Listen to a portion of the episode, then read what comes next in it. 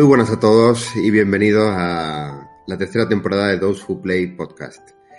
Eh, lo sé, sabe que llevamos bastante tiempo sin, sin publicar ningún tipo de, de, actualización sobre nuestro podcast, pero bueno, era porque queríamos volver con fuerzas renovadas después del verano y, a tope con secciones nuevas, eh, nuevo contenido y cosas que seguro que, que os encantan, ¿no?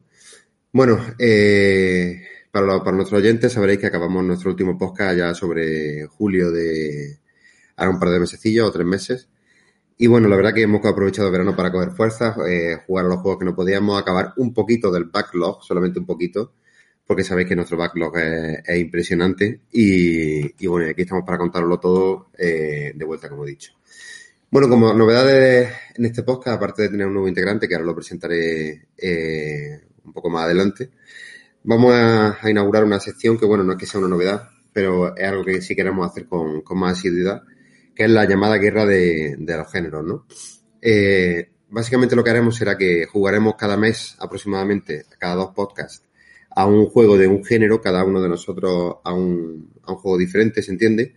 Pero siempre dentro del mismo género, por ejemplo, pues un Metroidvania, un, un RPG, etcétera. Y posteriormente os diremos nuestra, nuestra opinión sobre el género en sí y cada uno de los juegos. Entonces creemos que puede ser interesante para dar a conocer nuevos juegos y, y que os entréis en géneros que a lo mejor pues no, no, son habituales para vosotros. Bueno, sin más dilación voy a empezar a presentar ya a nuestro integrante del podcast. Vamos a empezar con Miguel. ¿Qué tal Miguel? ¿Cómo ha ido veranillo? Hola, buenas a todos después de este recesillo. ¿Qué estás haciendo? Pues la verdad es que lo que se esperaba de mí, más o menos, eh, he, finiquitado bastante backlog que había por ahí. Acabo de salir de unas vacaciones. De hecho, estamos grabando en mi último día de vacaciones, entre muchas comillas. Y nada, pues para adelante con todo y con todo el hype que se nos viene en los próximos meses y semanas. Que no vean. Menudo añito nos espera, ¿eh? La PlayStation 5, la Xbox, todos los juegos, bueno, los que saldrán este año, la verdad que vamos a estar bastante ocupados.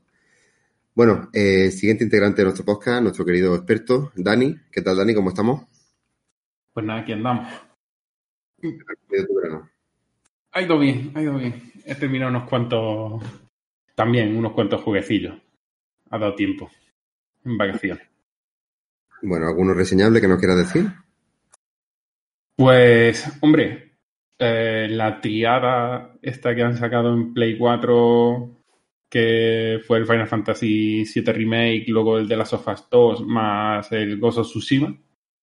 Y entre otras cosas, así como juego sorprendente que tuvo mmm, demasiada poca suerte, el control de Remedy, que siendo un Metroidvania, juegos que no son especialmente de mi predilección porque tengo tendencia a perderme, uh, me ha gustado muchísimo, me ha gustado mucho. Creo que es un juego súper recomendable que corrió peor suerte de la que merecía en ventas, sobre todo. Muy bien, por la verdad que sí que juego recomendable. De aquí, pues, os exhortamos a que lo probéis. Y bueno, eh, sin más dilación, ya voy a presentar al, a la última edición a nuestro plantel, nuestro roster de, de nuestro querido Dos Play Podcast. Otro muchacho que también eh, se encuentra viviendo actualmente en Granada, que es donde, de donde hacemos el podcast. No sé si alguna vez lo habíamos dicho, por cierto, pero bueno, por nuestro acento creo que se puede saber. Y, y, bueno, este no es otro que Pepe. ¿Qué tal, Pepe? ¿Cómo estamos? ¿Con ganas de empezar? Hola, buenas tardes. Pues con muchas ganas de empezar, sí. A ver qué tal esta nueva aventura y a ver si aguanto más de un programa no me dais la patada en el culo por haberlo hecho muy mal. Queremos estar a la altura de, de unos pros como vosotros en esto de, de los podcasts. Está claro que es complicado estar a, a nuestra altura, es bastante complicado. Pero bueno, broma aparte, que te cogemos con los brazos abiertos y seguro que lo va a hacer genial. ¿A qué estás ¿Puedes decirnos algo? Pues sí, mira, eh, justo enganchando con, con, lo que decía Dani, eh, que él estaba jugando, uno de los juegos que había jugado era el Control y tal.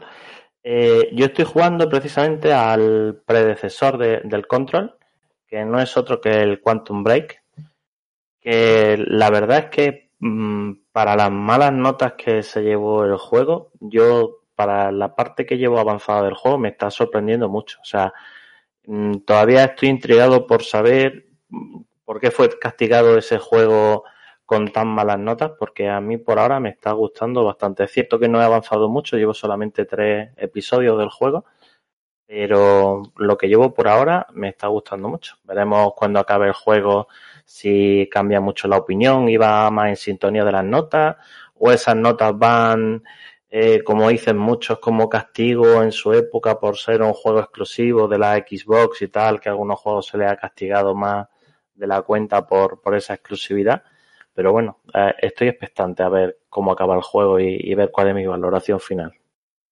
Mira, es un juego que mucha gente esperaba con, gran ansia porque después del, genial Alan Wake, que aunque tenía sus defectillos, pero fue muy buen juego, yo lo recuerdo con cariño.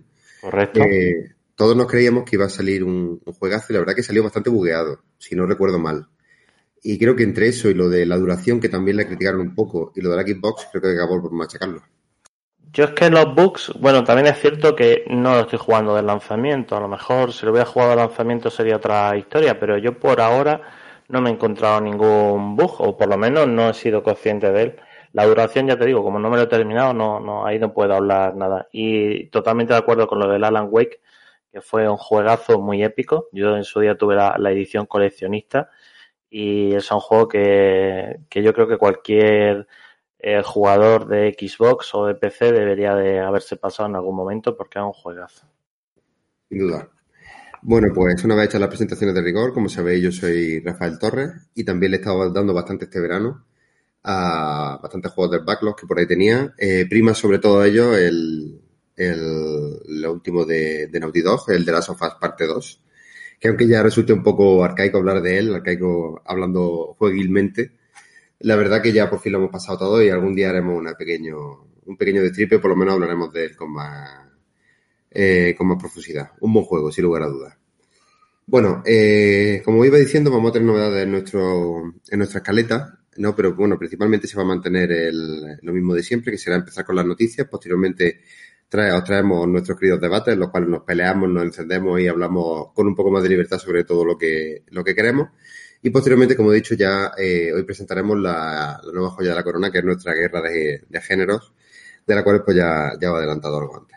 Bueno, sin esperar más, vamos a pasar ya a nuestra sección de noticias, empezando con una, con una noticia que va a hacer las delicias de todo aficionado de, de Super Mario. Y es que Super Mario estrena su recopilatorio 3D All Stars en Nintendo Switch para conmemorar su 35 aniversario. ¿Cuánto tiempo ya llevamos jugando con, con Super Mario, eh? Pues bueno, esta recopilación es algo que mucha gente, la verdad que pedía, y contiene el Super Mario 64, el Super Mario Sunshine, que en su momento fue un, verdadero juegazo, y el Super Mario Galaxy, que bueno, es más, discutible, pero también fue bastante buen juego, ¿no? Eh, mención especial, aparte de lo que los títulos, todos estos títulos ya hablan por sí mismos, ¿no? Fueron para desde el Nintendo 64 hasta la Wii, hasta la Wii U, ¿no? Y, bueno, Nintendo, el Super Mario 64 fue el primer juego que pudimos jugar y controlar a Mario en tres dimensiones. Muy recomendable, aunque el control no ha envejecido bien. De hecho, no ha envejecido nada bien. Pero bueno, se sigue sintiendo bastante bueno y, creo que a día de hoy merece la pena probarlo, ¿no? También es, de destacar decir que la versión física de Super Mario 3D All Stars solamente está eh, disponible por, por, tiempo limitado. Bueno, parece que es el signo de las copias físicas, ¿no? Pero bueno, en este caso si queréis haceros con el Super Mario 3D All Stars, también os recomiendo que lo hagáis cuanto antes, ya que únicamente se podrá comprar, según fuentes de propio Nintendo, hasta el 31 de marzo de 2021, lo cual hace pensar que, hombre, Nintendo quiere seguir vendiendo estos juegos por separado, que ya todos ellos los podías comprar, si no me equivoco, en la, en la tienda de Switch y si no en las diversas revisiones que han sacado para, para sus portátiles, ¿no? Eh, ¿Qué opináis de este Super Mario? ¿Alguno lo va a comprar? ¿Queréis darle un poco de caña? Yo, yo saco el machete ya. Yo ya. La primera en la frente voy a dar, porque a mí esta cosa que ha sacado Nintendo me parece que roza lo absurdo. Es que es lo súper triste, diría yo, directamente.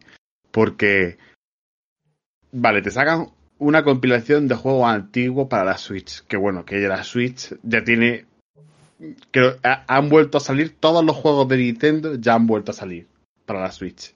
Desde la NES, prácticamente. Si no, no sé, ¿queda algún Mario? Es que creo que, bueno, los Mario muy antiguos, ¿no? Los 2D que no han salido. creo. Los dos de están, están en Super Mario Maker. Bueno, pero exactamente.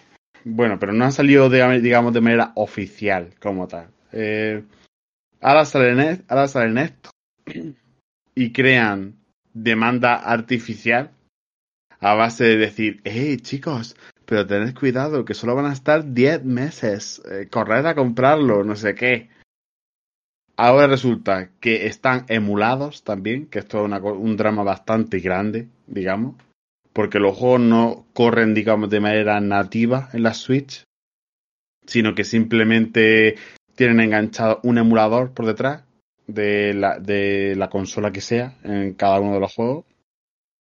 Y esas y, y rula con ese emulador. Es decir, súper vago. Yo lo veo todo muy, muy, muy vago. Mm, Y no sé. La idea ahora mismo creo que es todo el mundo aplaude a Nintendo, como si fuera el niño malito de los videojuegos, un poco. Pero es como, ah, sí, muy bien, has pintado una cara, oh, qué bien, Nintendo, lo estás haciendo genial, pero joder, vaya, una, vaya un añito. Se va a tirar a Nintendo este año, ¿eh? Nintendo, en verdad, es Vaya un añito. la elegida de los guays, ¿no? También un poco el rollo de, no, no, yo no soy de Call of Duty, yo ni de FIFA, yo a mí me gusta Nintendo. Tengo 45 años y me encanta jugar al escondite con mis amigos en Animal Crossing. A ver, yo que sé que el Animal Crossing está bien, no lo digo, ¿no? Pero Ah, bien, solo tiene claro, sí. esa salida, para que le guste, ojo. para Pero que tiene el rollo, tiene el rollo de ser un poco guay. Y a Nintendo se le perdonan cosas porque yo no he visto una compañía más abusiva. Es que esto ha sido ya como el topping. Eh, venga, Yo no he vamos hecho a sacar un compilation, 60 pavos de compilation para juegos que ya seguramente habrás jugado en otras consolas, por lo que sea. Es que, Y, además solo hasta marzo. Luego, después de marzo, ya no lo puedes comprar. es que vamos a ver, es que una cosa, una cosa es, le estamos dando una caña brutal a PlayStation por subir los juegos a 80 pavos. Merecida a mi juicio, pero bueno. Todavía no hemos llegado a eso, ojo. Bueno, ya llegaremos, ya llegaremos, pero que se le está dando mucha caña. Y aquí Nintendo lleva sacándote a 60 pavos juegos que en el resto de consolas están a 15 durante tres años y está todo el mundo que le, bailándole sardana alrededor. Es decir, yo es, que, es decir, hay algo que tengo yo muerto por dentro por el que no puedo entender las alabanzas continuas a Nintendo. Es que no las entiendo, como no las he entendido nunca. Es que si, si son ports de la Wii U, tienen un pase, ¿vale? Porque yo creo que yo tenía la Wii U y ya está. o sea, nadie más le había comprado algo. Era el de la Wii U. Yo soy el chaval de la Wii U, el tonto, que se había comprado. Eh, Vale, por ahí que tiene un pase, ¿no? Porque hay un montón de juegos que mucha gente no ha podido disfrutar. Pero que saque juegos de la Nintendo 64 a puertas, que lo está sacando sin parar, tío. Luego, eh, en fin, es que no quiero. va- Vamos. Porque como meta con el tema del online, Ah, yo, cosas. porque, yo porque la coloqué bien y tengo paz de espíritu porque la vendí bien, pero vaya, yo la tenía ahí de pisapapeles y es que me da una rabia mirarla y decir, madre mía, ¿cómo he caído yo en esto? Pero bueno, pero por Bueno. lo mismo, porque es que mm, para juegos que he jugado en su momento, que me saquen por en plan de, ¡oh, qué bien se ve el The Witcher 3 en, en Switch! Y digo, sí, para que sea una mierda de consola, pues se ve guay. pero que yo ya lo jugué en una consola de verdad, no sé si me explico. Fue- bueno, tenemos que admitir que fue innovador, el concepto de la Switch fue innovador en su momento. Innovador. Ah, que por- sí, que- pero que no puedes tirar de eso. Es decir, si tú creas tu juego y sacas un juegazo súper bien adaptado a ella, como mm, Breath of the Wild, para empezar, que es que yo me la pillé porque dije, bueno, Super el Odyssey, el Super Mario Odyssey, que dice juego guay, está chulo. A mí no soy especialmente fan de Mario, pero me gustó. Y un juegazo nivel Breath of the Wild, y de repente el Erial. Es decir, es que no había nada que le haya sacado jugo a eso. Porque tú te ponías el de Monolith, el.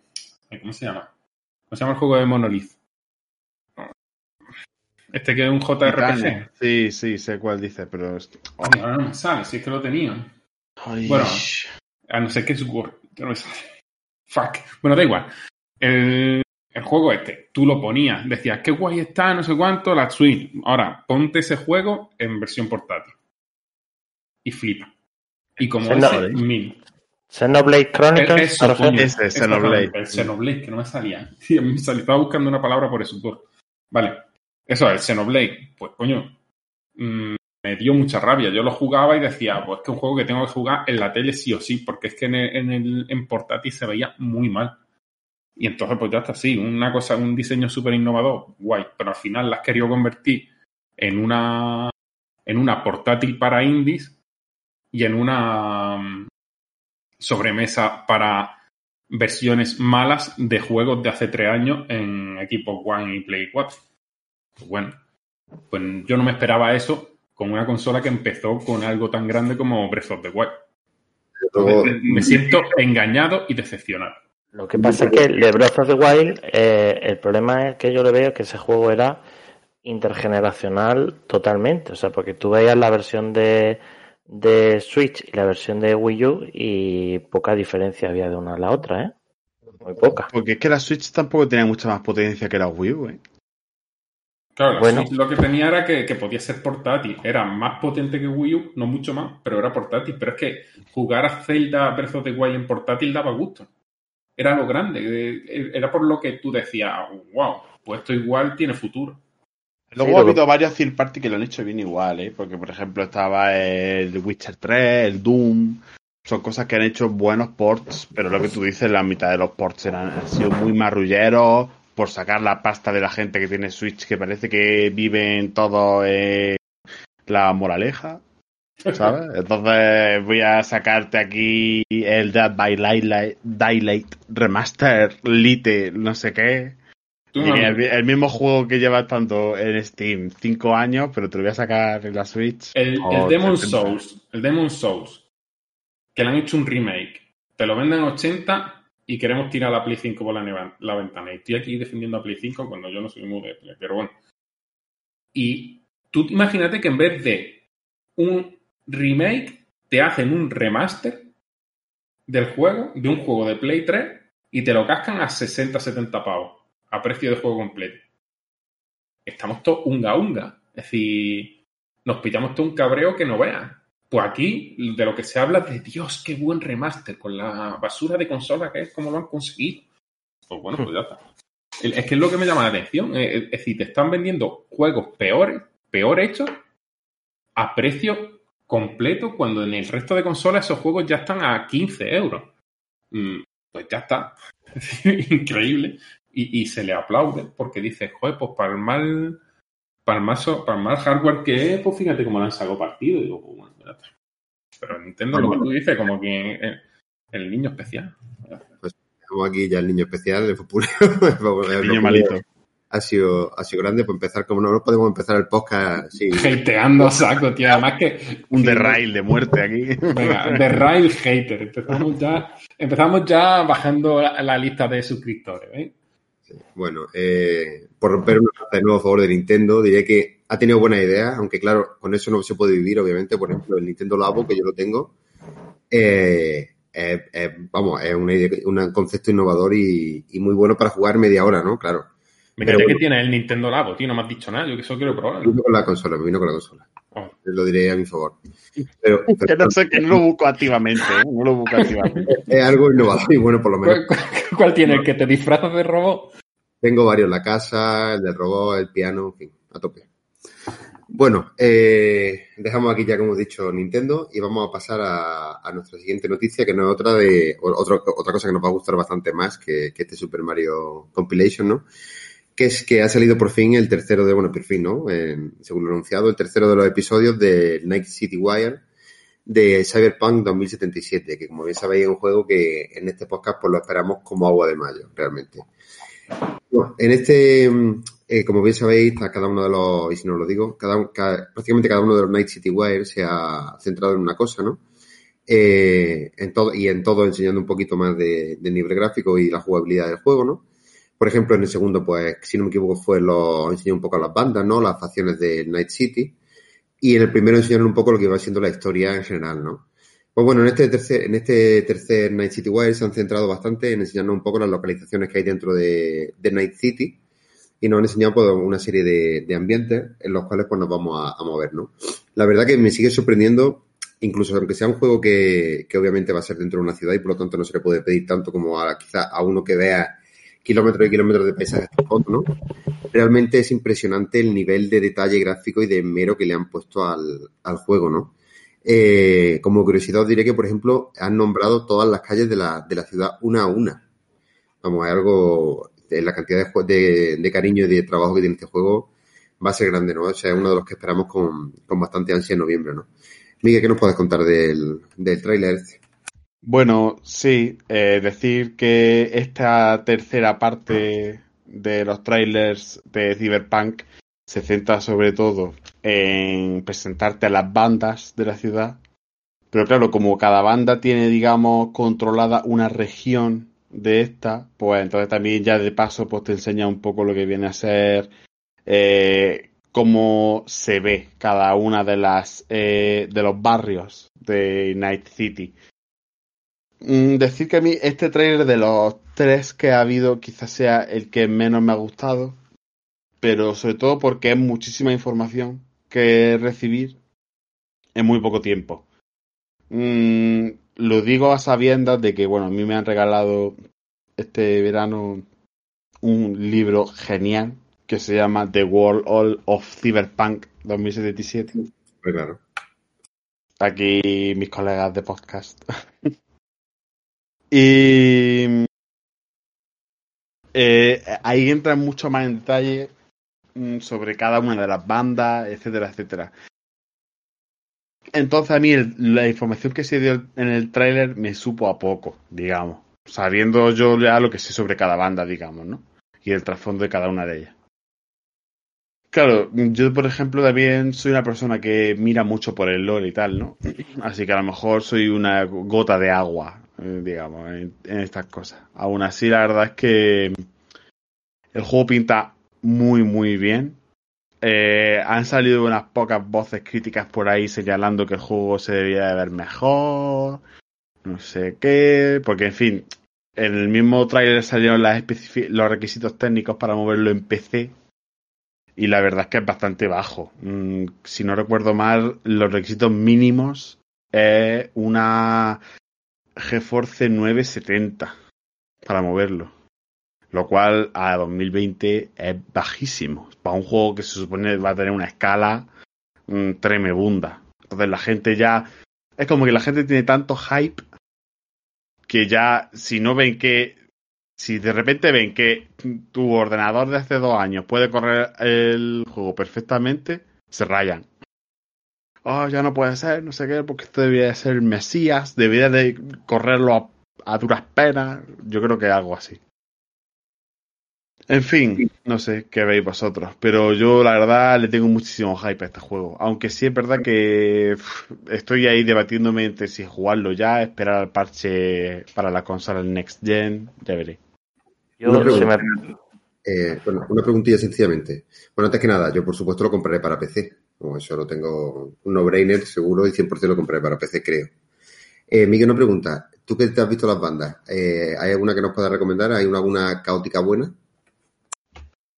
Eh, decir que las bandas no, no hay ninguna caótica buena. Bueno, quizás bueno, los Mox. Voodoo Boys, ¿no? Bueno, pero los Voodoo Boys tienen también un montón de cosas. Mm. Lo que pasa es que son los Voodoo Boys, digamos, son los ciber, las ciberpandas, como tal. Hacen cosas buenas y hacen cosas malas. Mm, el único, digamos, que mira por sus propios intereses y pasa del resto son los Mox. Porque, digamos, que se dedican a llevar sus clubs de striptease y tal. Y no se quieren meter con nadie. Bueno, y había una, ¿no? Eh, que era como de defensa de. Sí, es esa, ¿no? La defensa de la. De las prostitutas, sí. Exactamente. Esta es, esta es. Sí, sí, sí. Estos son los únicos, digamos, que no quieren meterse con nadie, que están haciendo su trabajo y que. y poco más. El resto sí tienen un montón de peleas internas entre ellos y tal. Mm, el juego claramente va a obligarte a hacer cosas que no quieres hacer y a mí eso me gusta. Porque es parte, digamos, del mundo cyberpunk, ¿no? La necesidad acucia el ingenio. Entonces, mmm, te tendrás que aliar con una gente para luego traicionarla o no, o seguir con ellos, en fin. Yo habrá que verlo. Eh, Miguel, mira, y te quería eh, o sea, contrastar tu opinión. Eh, ¿No te parece que este último tráiler ha tenido un downgrade gráfico importante con respecto al tráiler anterior? Es decir, yo, yo recuerdo que el tráiler anterior fue, o sea, mi opinión tras verlo fue toda la contraria, fue un great gráfico, decir, ostras, qué bien se ve esto ahora, cómo ha mejorado gráficamente la escena esta de, de la chica esta que tiene la cabeza medio rapada con el pelo de color cuando te está poniendo ahí en la, en la silla y tal. la que se ve, eh, se ve con unos gráficos espectaculares y de repente ve el tráiler de, del otro día y me volvió a dejar un, un, poco frío. Está como... eh, Yo estoy viendo la progresión de los trailers del juego, estoy viendo como muchos altibajos, ¿no? De unos que destacan mucho gráficamente y otros que como que se queda y de uff, esto no, no se ve tan bien como se vio la última vez. No, no sé qué opináis vosotros. Pero para mí ha tenido un, unos altibajos bastante importantes de, de gráficos. Sobre todo con el trailer anterior. El trailer anterior de este era espectacular, tenía algunos detalles gráficos. Y este, sin embargo, parece. O sea, el anterior trailer parecía más un juego Next Gen y, y este juego, y este último trailer ya parece más intergeneracional que otra cosa. No sé lo que opináis vosotros.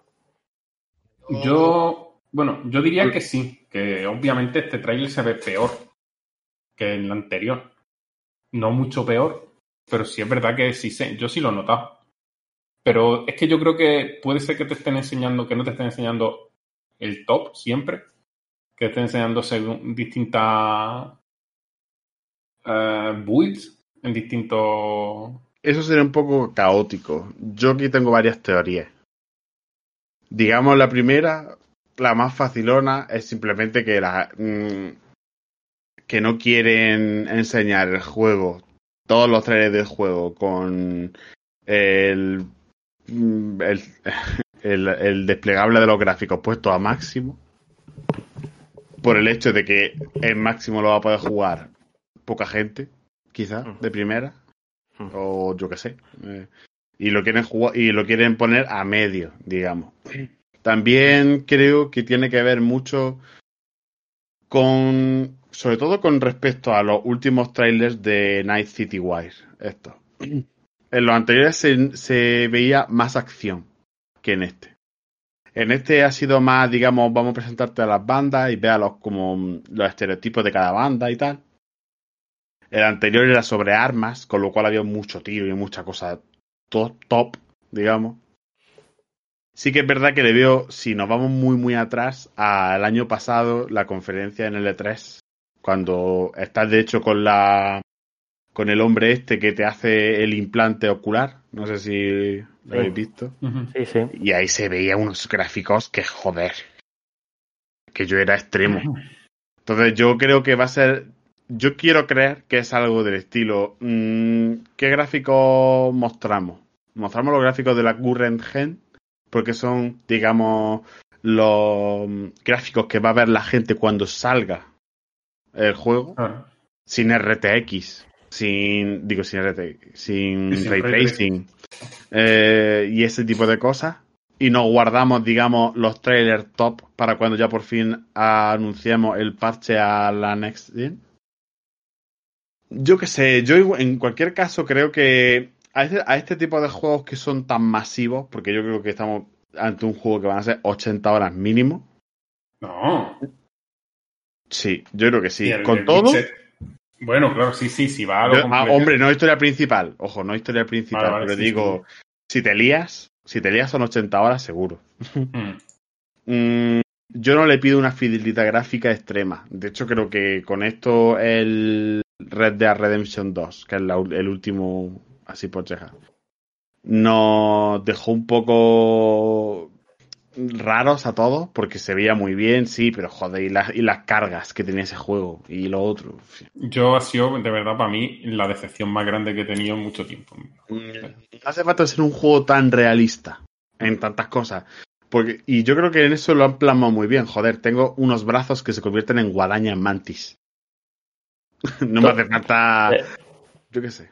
De todas maneras, lo de, lo de este juego va a ser, yo creo que va a ser impresionante eh, el nivel de detalle enfermizo que van a poner en, en todo el mundo del juego, ¿no? Es decir, de todas las cosas que vamos a ver, los trailers cuando vas por la ciudad y miras al callejón y ves a uno trapicheando con droga, al otro eh, conectándose a la máquina. O sea, vosotros tened en cuenta una referencia del The Witcher 2, que salió en 2011, al The Witcher 3, que ya todos sabemos el juegazo que salió en 2015, hubo cuatro años de desarrollo, ¿vale? Del Cyberpunk eh, lo anunciaron hace ocho años, o sea, desde, desde el anuncio hasta la salida del juego llevan ocho años de desarrollo. O sea que el nivel de detalle, de inmersión en ese mundo Cyberpunk va, va a llegar a unos niveles enfermizos que a todos los que nos gusta este mundillo, del mundillo de la tecnología, el mundillo Cyberpunk, eh, yo creo que nos va a volver locos. O sea, yo es que estoy convencido que va a ser el juego del año y, y no voy a decir de la década por no ser tampoco muy eh, agonías, pero dilo, sí, dilo. venga, el mejor juego de la década, porque es que va a ser, o sea, viendo los años de desarrollo que llevan y la cantidad y el, el detalle y el mimo que pone eh, CD Projekt en sus proyectos y con tantos años a la espalda y, y cuando ves los trailers que hasta el mínimo detalle está plasmado en el juego, eh, yo creo que va a ser una cosa que a los amantes de este género y, y, de esta ambientación y de la ciencia ficción nos va, nos va a flipar, ¿eh? nos van a hacer gozar como, como cochina en una charca de barro. Desde Vamos, luego. Yo, yo lo tengo súper alto. De hecho, bueno, por, por poner, por ser un poco el que mm, jode el rollo al resto, porque ya sabéis que a mí me gusta hacer esto en este podcast. Decir No, que lo que se, se sabe, se sabe que el juego sufrió un mayor reboot, que no fue un reboot completo, es decir, no lo echaron todo a la basura y empezaron de cero, pero sí un cambio de paradigma importante hacia la mitad. Eso se ve, por ejemplo, en el que los primeros, en los primeros vídeos que tuvimos se ven las cinemáticas en tercera persona. Y ahora el juego es completamente en primera persona. Mm. Cosa, Eh, cosa que gusta y disgusta a partes iguales a la gente. A mí me gusta, a mí me A gusta, mí- me a mí más en también. el personaje. A mí Yo también. prefiero, yo prefiero la tercera siempre. La inmersión es mucho mayor en primera y sobre todo con una que está tan bien hecha como esta. Que le ve al tío las manos, se mueve. Yo lo veo impresionante. A mí es que me gusta verme, yo qué sé, si me pillo una chupa de cuero nueva en el juego, me gusta verla. Pues Puede si te gusta eso, verte, si te gusta hacer verte, ponte a jugar delante de un espejo y te mira, y así ya disfrutas. Me voy a poner delante del, encima del bonito. Al parecer, lo único que va a poder seguir haciendo en tercera persona es la conducción. Si quieres, es opcional. Ponerte en tercera persona. Hmm. Pero bueno, como bueno. sé que Dani va a ir andando a todos los sitios o en bus, porque eso de conducir él no lo lleva muy bien. No. Intento a ver si me pueden llevar porque, madre mía. sí, el taxi, el Uber sigue existiendo en 2077. Voy a, voy a ser ese que se despeña por los, por los puentes de Night City. Pero vamos, Que- que menudo hype. A mí, una cosa que me. Es decir, hablando del Red Dead Redemption 2, una de las cosas que, mm, bueno, me ha dolido que salga del Game Pass antes de que saliera la serie X. Porque mm, me hubiese gustado jugarlo con un, con un SSD. Pues yo creo que los mundos abiertos, cuando estemos jugando en consolas con los pedazos de SSD que tienen ambas, eh, es que se va a notar mucho. Es que va a ser una, va a ser una sensación muy distinta jugar un, un mundo abierto en las nuevas consolas con lo que es jugarlo en, en las actuales. Entonces, digo No. que había, había rumores por ahí, he leído yo, que iban a sacar una versión del Red Dead Redemption 2 para la Next Gen. Me suena haber leído. Seguro.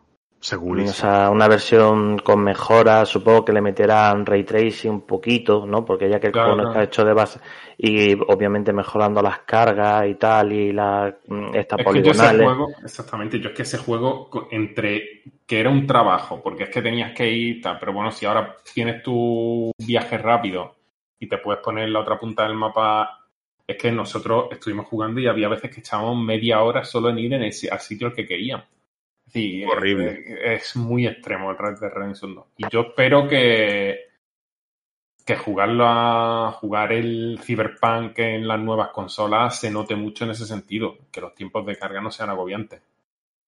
Entonces, no sé, creo que creo que va a estar genial. De todas maneras que lo que se está viendo, incluso con el downgrade, porque es que a mí ya es que eso, salvo que sean downgrades ridículos tipo Watch Dogs, a mí no me molestan mucho. Yo di por hecho que lo que se va, lo que va a ver primero es como una versión súper bonita y, topeada de, del juego, pero que luego en la realidad no lo va a ver así. Es decir, una cosa que ya tengo muy asumida, con lo cual no sufro. No sufro mucho.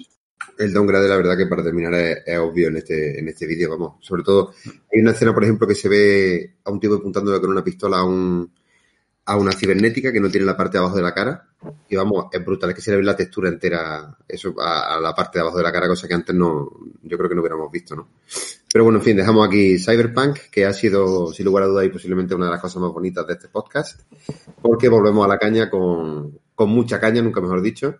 Y bueno, ahora le ha llegado el turno a Sony y, y a su PlayStation 5, ¿no? Eh, prácticamente el resto del podcast lo vamos a dedicar a, hablar de las nuevas consolas, ya que, como sabréis, ha salido hace poco una nueva conferencia de Sony, ¿no? En la cual se dan ya muchos detalles sobre los juegos y, sobre todo el precio de la, nueva consola, ¿no? Pero bueno, antes que entrar en, el fregado con esta, con este, con esta conferencia, que nos va a ocupar bastante tiempo, decir que parece que no, lo que nos temíamos, lo peor que nos temíamos ha pasado y parece que Sony no va a permitir la retrocompatibilidad ni con PlayStation 1, ni con 2, ni con 3 de forma nativa.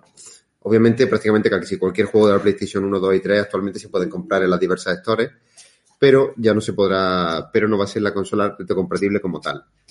Sino que va a contar únicamente, según fuentes confirmadas con Sony, con cinco modos. El PS5 Native Mode, que es el estado normal en el que se ejecutarán los juegos de PlayStation 5. El PS4 Pro Legacy Mode, que es para jugar a los juegos de PlayStation 4 Pro, y el PS4 Legacy Mode, que es para jugar a los, play, a los juegos del PlayStation 4 normal, tanto la, el Figurat como la Slim. Y, bueno, parece entonces que poco a poco se, van descartando, se va descartando ya que haya recompatibilidad, ¿no, Miguel? Esta es una de las noticias que más nos temíamos, ya que Xbox ha prometido recompatibilidad con todos, ¿no? Bueno, sí. Decir que Xbox ya, ya tenía retrocompatibilidad, pero solo tiene con juegos que ellos han aprobado, digamos. Ellos, de hecho, creo que tienen un equipo específico que lo único que hace es portear juegos antiguos a las nuevas consolas. Mm, Pepe, creo que en esto sabes más que yo, porque yo no estoy hiperpuesto. A ver, pero... en este sentido, Microsoft lleva, lleva ventaja, porque ya empezaron desde, no sé qué año fue, cuando anunciaron la retrocompatibilidad, si en el 2016 o en el 2017 y obviamente al principio el catálogo era muy pobre, cuando anunciaron la retrocompatibilidad con la 360, que, bueno, tenía mucho mérito porque era una arquitectura totalmente diferente a, la de la One, ¿no?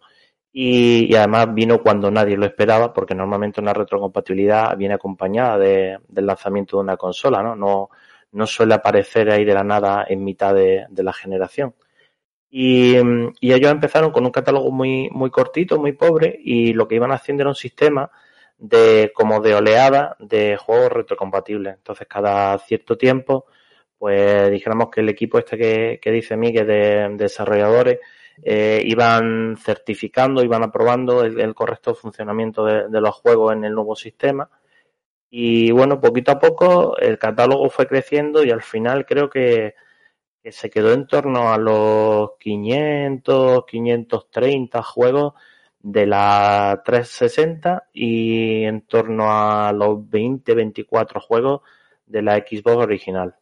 Entonces, bueno, es cierto que no hay una retrocompatibilidad total ni con la Xbox One original ni con la 360, pero también es cierto que, que ahí están, ¿no? Es decir, que la competencia no tiene esa retrocompatibilidad con dos sistemas de dos generaciones anteriores por supuesto, retrocompatibilidad 100% con todos los juegos de la One, eh, tanto de juegos como de accesorios, que son una cosa muy, muy a valorar por parte de Microsoft.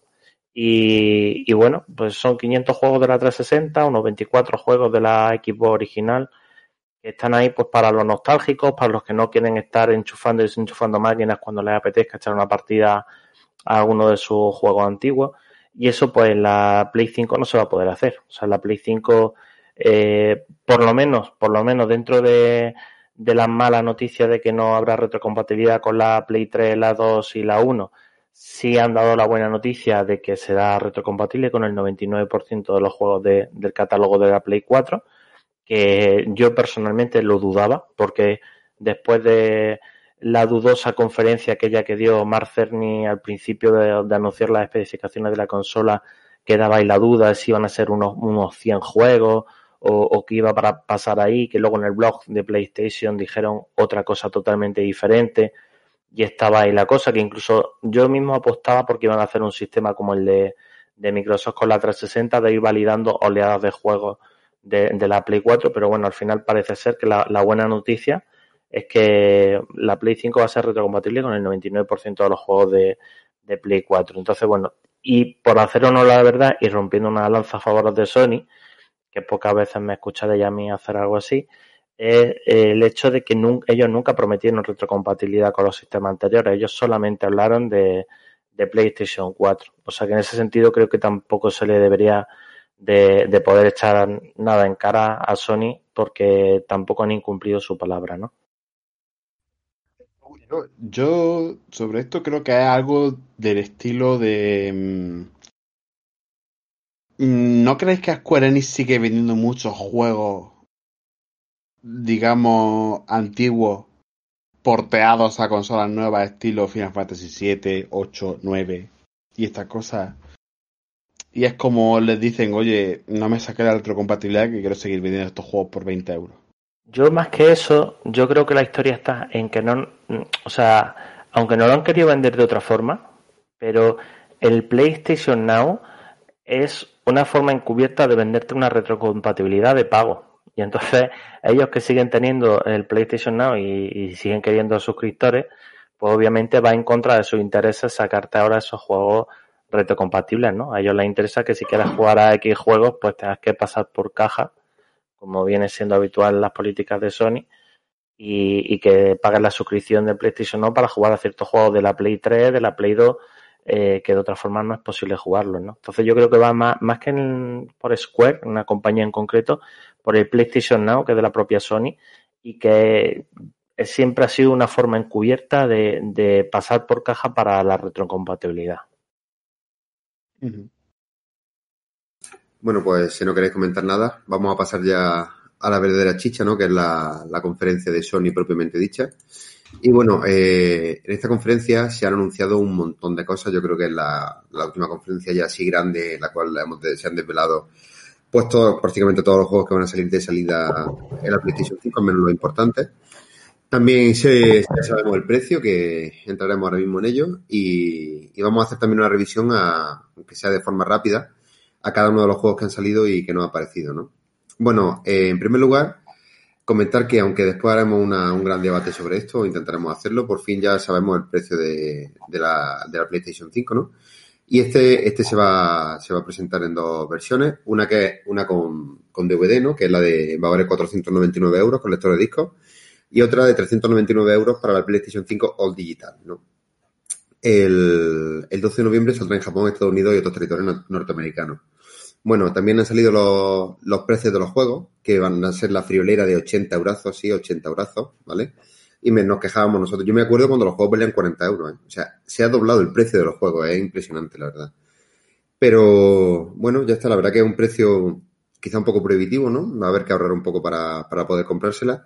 Y yo creo que es posible que esta sea la primera vez que compré una consola totalmente digital, ¿no? Porque prácticamente todos los juegos que tenemos ya, pues los tenemos todas en nuestras colecciones digitales. Y la verdad que la nostalgia esta de tener el juego físico, poco a poco con la eliminación de los manuales y demás, se llegando un poco en saco roto, ¿no? ¿Qué pensáis vosotros? No hagas eso. Pienso que no haga eso. Que como tu amigo y hermano no te compre una consola all digital porque estarías con... sobre todo si es de Sony. Mm, a ver, los precios están bien. No se les puede decir ni fu ni fa. Tampoco quiero entrar todavía a eso. Pero obviamente ellos quieren que te compres tú la All Digital para que tú entonces la única manera que tengas de comprar los juegos sea a través de, de su store. Y en esa store los juegos siempre están a 80 euros. O siempre van a estarlo. Es decir, ahora mismo para la Play 4 siempre están a 70. Tardan mucho más en bajar. el precio de los juegos digitales de la Store, de la PS Store, que en un retailer como Amazon, Game, MediaMarkt, lo que sea. Comprarse, comprarse la PS5 ah, digital, y esto es un favor que os hago a todos los oyentes, a muchedumbre que nos oye, eh, es una trampa. Lo he dicho 50 veces. No os compréis esa consola, que en el primer año, si sois relativamente jugones, ya habéis amortizado esos 100 euros de ahorro. Hay que Y el decir resto que va a ser pagar, pagar y pagar. Sony ¿Por se está regando mucho eh, también. eh. La Es PlayStation. decir, no. esa, esa PlayStation le está saliendo unas pérdidas gigantescas porque Pero un porque de disco vale hay. 20 euros. Ya, No pero, vale por- pero, pero es que ellos saben que a partir de ahí yo cojo y digo, bueno, me espero. Eh, por ejemplo, los juegos en Extra Life que hemos hablado normalmente aquí, cuando los juegos han estado a 70 euros, Extra Life lo ha estado vendiendo a 60. Entonces, esas ofertas que puedes buscar cuando te ponían en plan de, oye, a ver ¿a cuánto está en Amazon, a ver cuánto. Eso lo has perdido. A partir de ahora te metes en la Store y te ves tus 80 pavetes y los pagas cada vez. Hay que decir también que si eres, no eres un gamer, digamos, tocho. Hombre, si lo quieres para simplemente Fortnite, eres exactamente para el Fortnite y los FIFAs de cada año, pues oye, no es ninguna tontería. Ya, ya, pero yo te estoy hablando, yo doy por hecho que un jugador de Fortnite no nos va a escuchar a nosotros en la vida. O, o sí. Hola.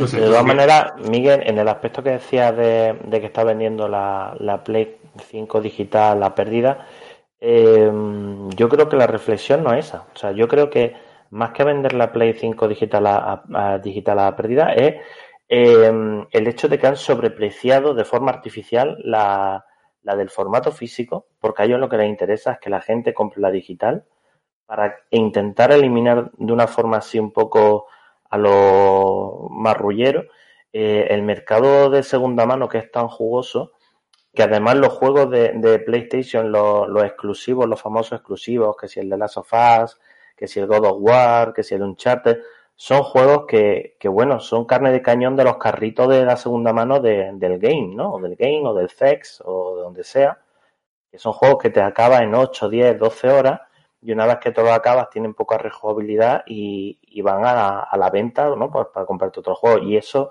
de ese dinero, ellos no ven ni un céntimo. Entonces, a ellos les interesa matar ese mercado de segunda mano y qué mejor forma de hacerlo que ofrecerte el caramelito de la consola digital más barata y mm, aunque el lector tú digas, vale, es que no vale más de 20 euros, ¿vale? Pero a ellos lo que les interesa es que tú piques con la digital, pues te mete un sobrecoste de 100 euros con la que tiene formato físico para que así la gente pase por el aro de la digital, así como caramelito envenenado y luego pues ya te la meto por detrás, ¿no?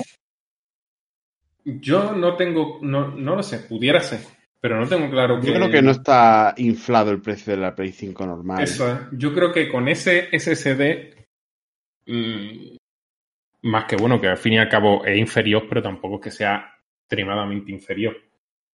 No sé.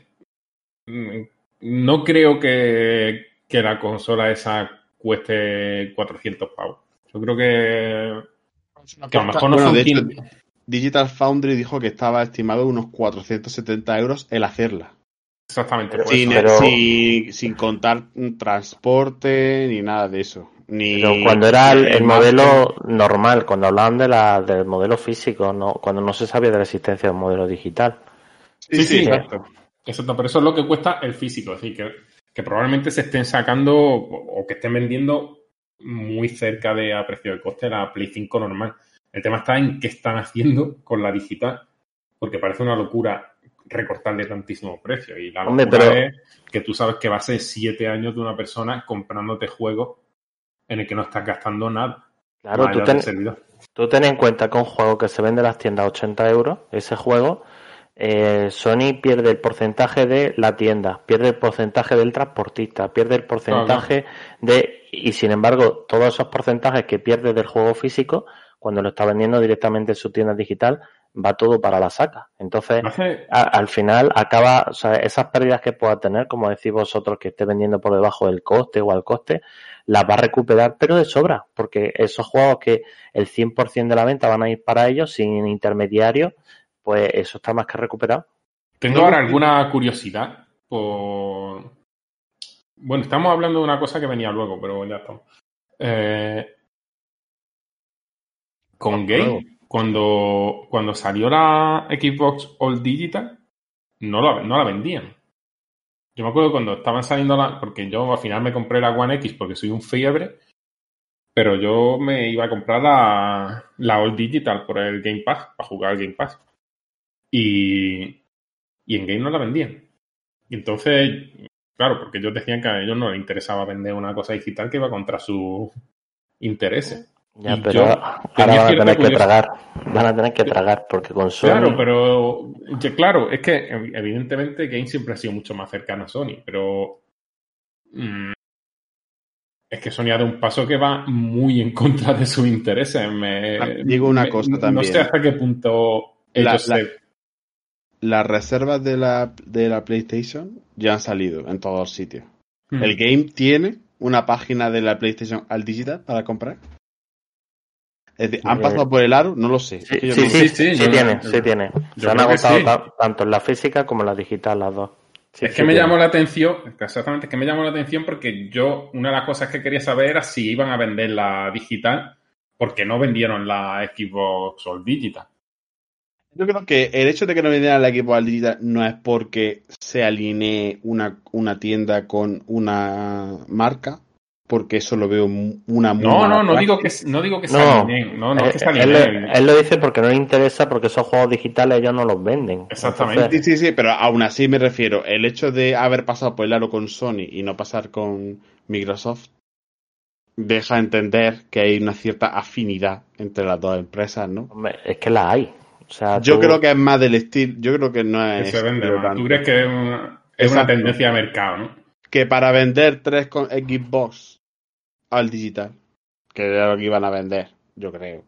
Ah, fuera de la oferta esa que hubo demoledora de los 99 euros, ese eso, bueno, Black Friday. fue, fue Black Friday, pero eso fue una cosa excepcional. Exacto. Mm, Yo creo que es que iban a vender tan poco que es que no les compensaba.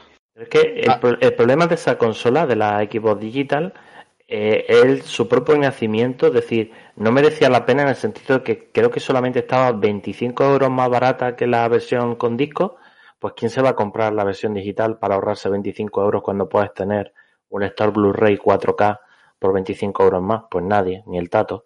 Mm. La- ya luego por cuando salió la oferta esa para quitarse stock por 99 euros, pues agotaron existencias, pero por el precio que salió al principio, creo que eran 200 euros, que solamente era 25 euros más barata, es que no merecía la pena. Dices, pues por 25 euros más tengo la versión con lector de discos, puedo Claro. tener juegos de segunda mano, puedo ver peli Blu-ray en 4K, no, no, no compensaba. O sea, ya el, el problema de esa consola fue el precio. Sí, sí. De acuerdo. Que una cosa importante que, en fin, por mucho que diga yo, seguro que al final me compraré la, no la, digi- no la digital, obviamente, eh, es que tener los juegos físicos también te hace que la consola siempre vaya a funcionar, ¿no? A no ser que re- reviente, ¿no? No tienes que depender de un repositorio digital. Cosa que también... Bueno, Bueno, eso... Esto no está tan claro, ¿eh? Bueno, en Hoy- el hoy momento- en día ya eso no está nada garantizado. Eh, En el momento en el que necesitas los parches del día 1 para funcionar el juego y qué tal, hoy en día sin internet, malamente. O sea, eso de que por tener el disco no va a necesitar, eso ya, eso ya Eso quedó en la una- historia. Es una cosa, exactamente, una cosa que es una guerra que hemos perdido. Y ya está. Que ya hay Pero- que- siempre- curioso es el recule. A ver, que todo el mundo tiene derecho a cambiar. en ¿Cuánto, cuánto dura esta generación? ¿Seis años?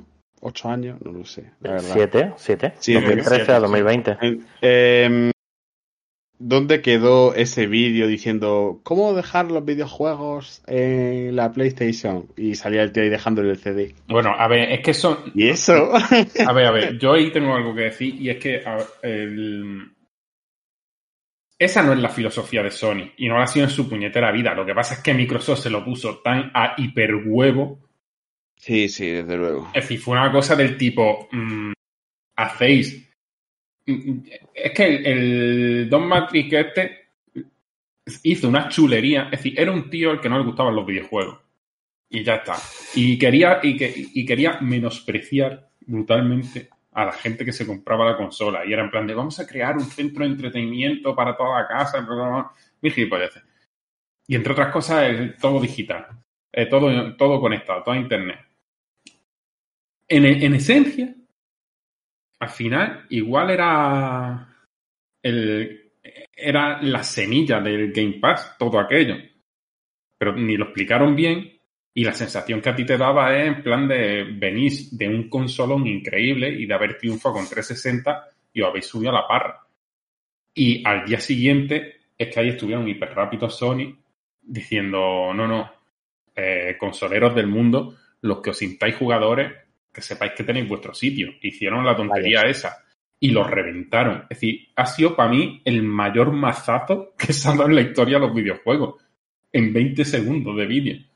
Pero no creo que fuera realmente en la filosofía de Sony el perder dinero por la segunda mano y el prestar. Vamos, Sony es pesetera de siempre. Lo que pasa es que se lo pusieron demasiado a huevo.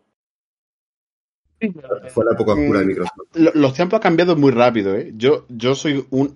Yo abogo por el Always Online, ¿vale? Yo soy así de. No sé, llamarme raro, pero eh, vivimos en un mundo conectado y yo creo que ya no tengo acceso a Internet en toda la península ibérica.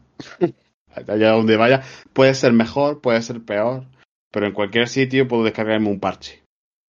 O puedo entrar para lo que sea ahora y hace siete y hace siete años, la verdad.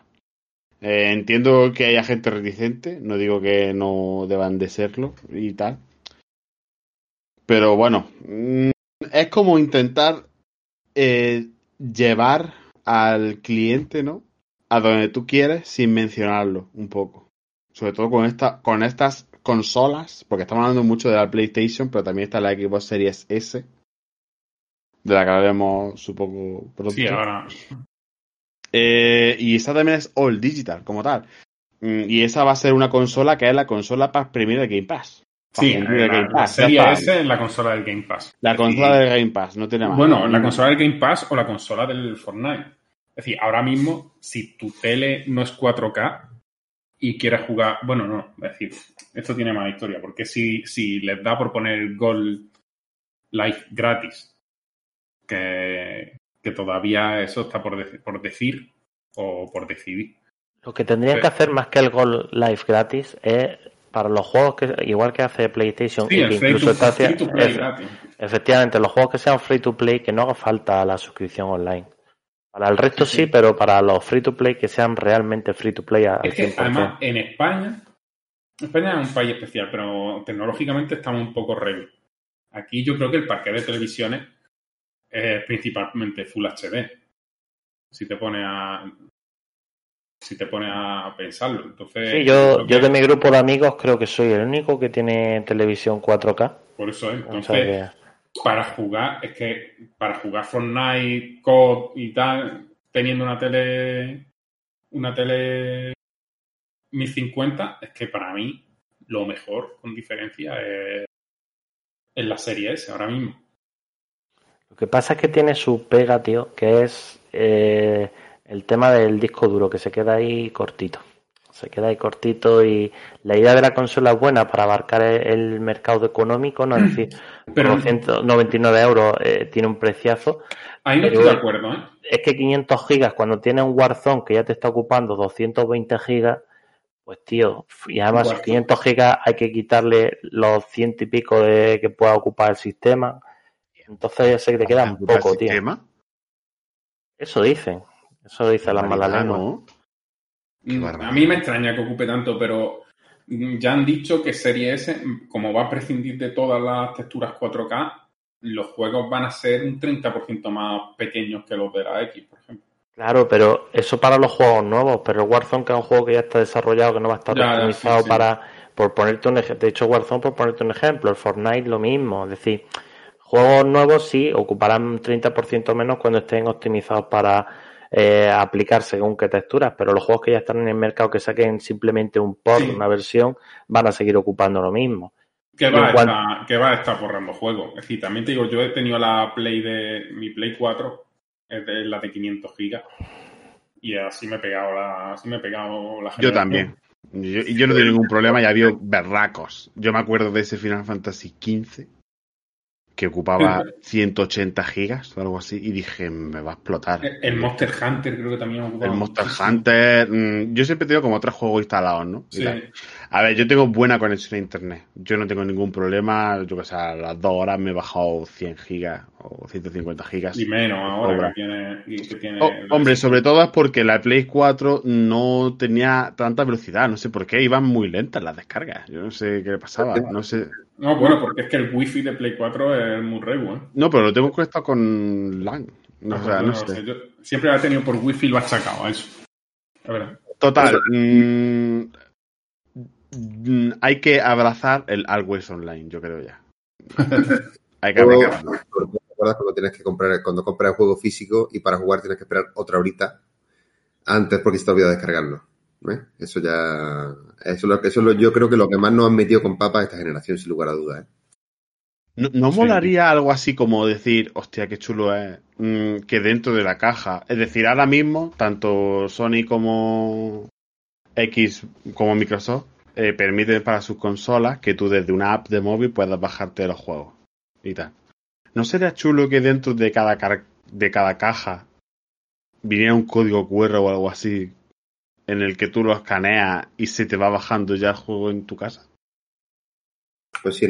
Es decir, yo creo que habría muchas trabas de seguridad sobre todo y tal, no digo que no, pero joder, se puede hacer, yo creo, yo creo que algo que se le dejamos eso a Sony a ver si lo, si lo consiguiera, por lo menos para poder jugar al juego el, día que, te lo compra, aunque sea. Exacto, bueno, mientras que vuelves de la tienda o lo que sea, ¿no? que ya se haya bajado más de la mitad o algo así, ¿no?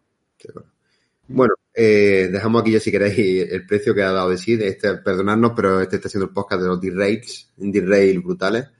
Y vamos a pasar ya a hablar de lo realmente importante después del precio, que son los juegos, ¿no? El primero de ellos es el, el que se ha anunciado un poco por sorpresa, ¿no? Y la verdad que estamos todos bastante encantados con él, que es el Final Fantasy XVI, ¿no? Solamente tengo que decir un nombre. Este nombre es Naoki Yoshida. ¿vale? Recordar ese nombre en, vuestra, en vuestras mentes porque para mí ha sido el, el que ha hecho uno de los mejores Final Fantasy jamás creados, sino el mejor. Para mí el mejor, lo voy a decir ya aquí, lo siento, lo he dicho. El Final Fantasy Tactics. Juego, ese es el mejor juego que, el mejor Final Fantasy que se ha creado, que he creado nunca por todo, por historia, por, vamos, genial. Si no lo habéis jugado de nuevo, os digo que por favor lo juguéis, ¿no? Y bueno, va a ser, eh, parece que Square Enix ha aprendido un poco, aunque tampoco tanto, porque realmente a mí el Final Fantasy XV, digo de nuevo que pese a que salió como salió, me gustó bastante.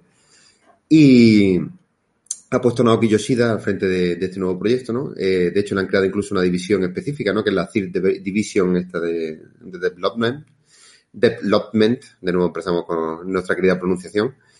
Y bueno, la verdad que pintaca mucha, muy buena pinta. Estamos ante un Final Fantasy clásico, los típicos Final Fantasy de fantasía medieval, en las cuales, pues, por lo pronto no se ha visto ningún tipo de tecnología en el, salvo algunas pistolas o algo así, pero en fin, no, nada tan fuerte como, por ejemplo, el, el 12, ¿no? Y bueno, eh, como iba diciendo, es un mundo de fantasía clásica medieval, por lo que hemos visto. Tenemos nuestras invocaciones, nuestras magias, todo correcto. Eh, parece que va a ser un poquito también boy band, pero ni, pero vamos, si está el Naoki por detrás, ya os digo yo que va a ser un Final Fantasy mucho más oscuro, adulto, con reflexiones quizás políticas y morales importantes. Yo la verdad que lo espero con, lo espero con ganas, ¿no? Eh, la historia un poco así, lo que, nos han, lo que nos han contado es que era un espadachín que defiende a, al hijo del soberano de una nación. Siendo estos, los soberanos y los hijos de los soberanos, los únicos que tienen el poder de, de realizar las invocaciones típicas, pues, por ejemplo, en el juego vemos que este tipo, este niño tiene al Fénix clásico, y que son gigantes que pueden alterar incluso el curso de la guerra, ¿no? En cuanto a la jugabilidad, pues parece que es un poco más chacabotones, algo así al estilo Final Fantasy. Es una mezcla entre el 15 y el, y el 7 Remake, en mi opinión, ¿no? Porque tiene algunos movimientos especiales que, en fin, que el 7 no se podía poner por historia y tal. Pero bueno, la verdad que muy buena pinta y después del Cyberpunk quizá ya es el que me está generando más hype de todos, ¿no? ¿Qué opináis? Bueno, yo solo decís que yo sí P que el Naoki es para mí el mayor genio creativo que hay ahora mismo dentro de dentro de Square Enix. Ese tío es increíble. Lo que, lo que hizo con el Final Fantasy XIV en creo que tuvo año y medio no tiene nombre, convirtió una auténtica basura porque este yo el Final Fantasy XIV original tengo la edición coleccionista y jugué dos horas. Y es que no pude jugar más de lo malísimo que era, lo mal que iba todo. Y este tío convirtió eso en, en una auténtica maravilla. Mm, la historia del Final Fantasy XIV, quitando el hecho de que al ser MMO está muy trufada de secundaria aburrida, típico de mm, vete para allá y ayuda a esta mujer a conseguir una planta que va a curar a su hijo, no sé. Y tonterías de esas. La historia está muy currada, estéticamente es una auténtica locura. Se habla eh, que pudiera ser que esté en el mismo mundo, que eso no se sabe, pero tal. Bueno, Mm, por decir que Naoki Yoshida es el productor, uh, que no es el director, pero el director es un tal Hiroshi Takai que básicamente era el asistente de dirección de Yoshida en el Final Fantasy XIV, con lo cual es su colega. Y básicamente va a tener muchísima influencia en, en el juego. Lo que ha dicho que es un machacabotón en el combate es porque el, el mm, director de combates del juego es un tal Ryota Suzuki, que es el que hizo los combates del Dragon Dogma y del Devil May Cry 5, con lo cual está muy acostumbrado a un combate de acción, ni siquiera acción RPG. Y es más o menos lo que se ve en el juego, que el combate, que el elemento RPG va a ser incluso menor que el.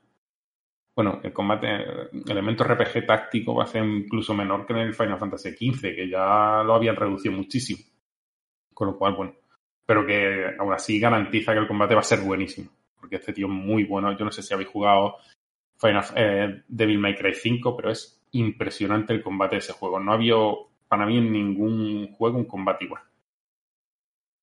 Y ya, bueno, a nivel de la historia, pues pinta a clásica historia Final Fantasesca y muy alegre de que vuelva a la Edad Media, que nos hayamos dejado un poquito de... Mira que a mí el rollo mmm, no es steampunk, porque no es steampunk, este rollo futurista que tiene siempre el, el Final Fantasy, me gusta. Magitech, o algo así. Sí, Magitech, sí, bueno. Pues este rollo futurista a mí me gusta mucho, pero yo creo que estaba ya saturado. Llevan demasiado Final Fantasy con eso. Y volver a la Edad Media me gusta. Me hubiese gustado más, personalmente, haber vuelto a un cuento mágico como el Final Fantasy IX. Una cosa más. Mmm, cuento de hadas, digamos. Pero, sí, pero hemos entrado en una, una, en un mundo muy oscuro, ¿eh? mmm, lo que se ha visto es oscurísimo, sangriento. Me recuerda un poco a la última, a la última parte del Final Fantasy XV, que también dije yo, madre mía, esto pasa en Final Fantasy se han colado de oscuridad y aquí parece que, que, van a tomar ese camino, que saben que los que empezamos a viciarnos al Final Fantasy hace muchos años, tenemos ya unos cuantos añetes y han tirado para adelante con, con ese target de personas, porque lo que se ha visto es bastante sangriento y bastante oscuro.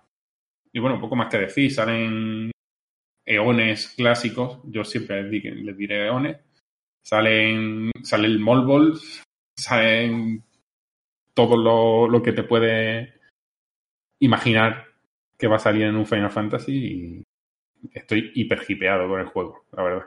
Pues eso que cuando lo viste me dijiste que, mm, que nada, ¿eh? Que no te molaba. Pues, ¿Sabes por qué? Porque lo vi en un vídeo muy... Lo vi en un vídeo muy cutre, tío, en el móvil. Entonces estaba así como diciendo, tío, pues no me llama. Pero luego me lo puse en el ordenador ya bien y la verdad es que, que sí, sí, que el juego Yo... pinta... Pero técnicamente realmente os parece un juego de PlayStation 5 porque yo ese juego lo veo totalmente posible en la PlayStation 4. Es decir, no he visto nada en el juego que no que una PlayStation 4 no pudiera hacer funcionar. No sé lo que pensáis vosotros. Yo creo es que yo creo que aquí hay un problema importante. Mm, sobre todo con la fidelidad gráfica y tal. Yo creo que ya siempre esperamos un salto gráfico importante a cada generación, pero hemos llegado a un punto en el que la fidelidad gráfica puede llegar a red- nivel Red Dead Redemption 2, que los huevos de los caballos, si hace frío, se contraen. Vale, si queremos llegar a ese punto, pues quizás esté bien. Pero hemos llegado a un punto en el que yo, por favor, pido resolución y frame rate. Más que fidelidad gráfica. La fidelidad ha llegado a un buen punto después de 10 años eh, empujando y empujando y empujando. De hecho, es verdad que lo que tú dices que ha habido críticas diciendo que se, los gráficos parecen mucho, se parecen mucho al 15. Es porque los dos usan el Luminous Engine, este. Pero aún con todo y con eso, yo creo que yo lo que espero de este juego es la calidad gráfica del 15, quizá un poco más de anti-aliasing, el ray tracing, ¿no? Las cuatro cosas que se están empujando mucho esta generación, pero pido por favor 60 frames por segundo ya. Sí, eso lo hace. Eso es lo que pido, sobre todo. Sobre todo si un combate así. Exactamente. con ese combate- el- si el 15 fallaba en algo en Play, era que al estar. Bueno, el frame rate del 15 en PlayStation estaba bloqueado a 30. Pero cuando llegaba a 30 era cuando mirabas al suelo. Yo decir que jugué el 15 a su salida en Play 4, que fue cuando me lo pasé, y luego lo he vuelto a jugar en One X y es otro juego. ¿eh? Yo es que Y creo que un mi, ¿eh? mi primer juego de la Next Gen va a ser ese, casi seguro. Porque creo que es un juego. eh, El 15 sí que va a mejorar mucho cuando. mm, con, con la Next Gen, yo creo. Sí, De los que más. Entonces yo creo que eso. mm, mm, La gente le está diciendo mucho lo mismo al Spider-Man Miles Morales. Que bueno, no quiero adelantarme tampoco, así que ah, luego hablaremos. ¿Qué qué? Miles Nigales. Niga. Joder. Mauricio el Morales. Ah, Bueno. Eh, vamos a dejar aquí el Final Fantasy XVI. Eh, esperamos todos mucho de él, por favor, Square. Sácalo por lo menos pulido, no como el 15. Y, bueno, vamos ya a hablar un poquito de- de- del Miles Morales o Miles Nigales, como queráis llamarlo.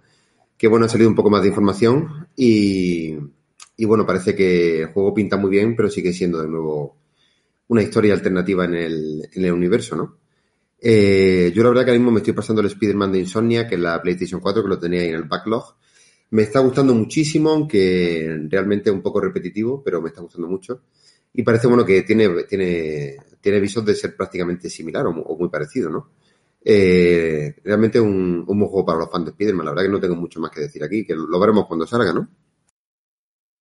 A mí, más allá de que Miles Morales como personaje me encanta, eh, son ocho horas, dijeron. Es decir, el Spider-Man, la campaña son unas 16. Se había dicho. Lo que pasa es que, bueno, como Sony cada 15 minutos cambia lo que ha dicho, pero lo último que yo leí es que iba a ser la mitad. Son ocho horas de juego. Sinceramente, 60 pavos, 8 horas me parece en un juego que remozado. Es decir, que ni siquiera es original. Porque, bueno, si a mí me dice, yo sé, el último juego que pasaba así cortillo, extremadamente, fue la Tale, que estaba a 40.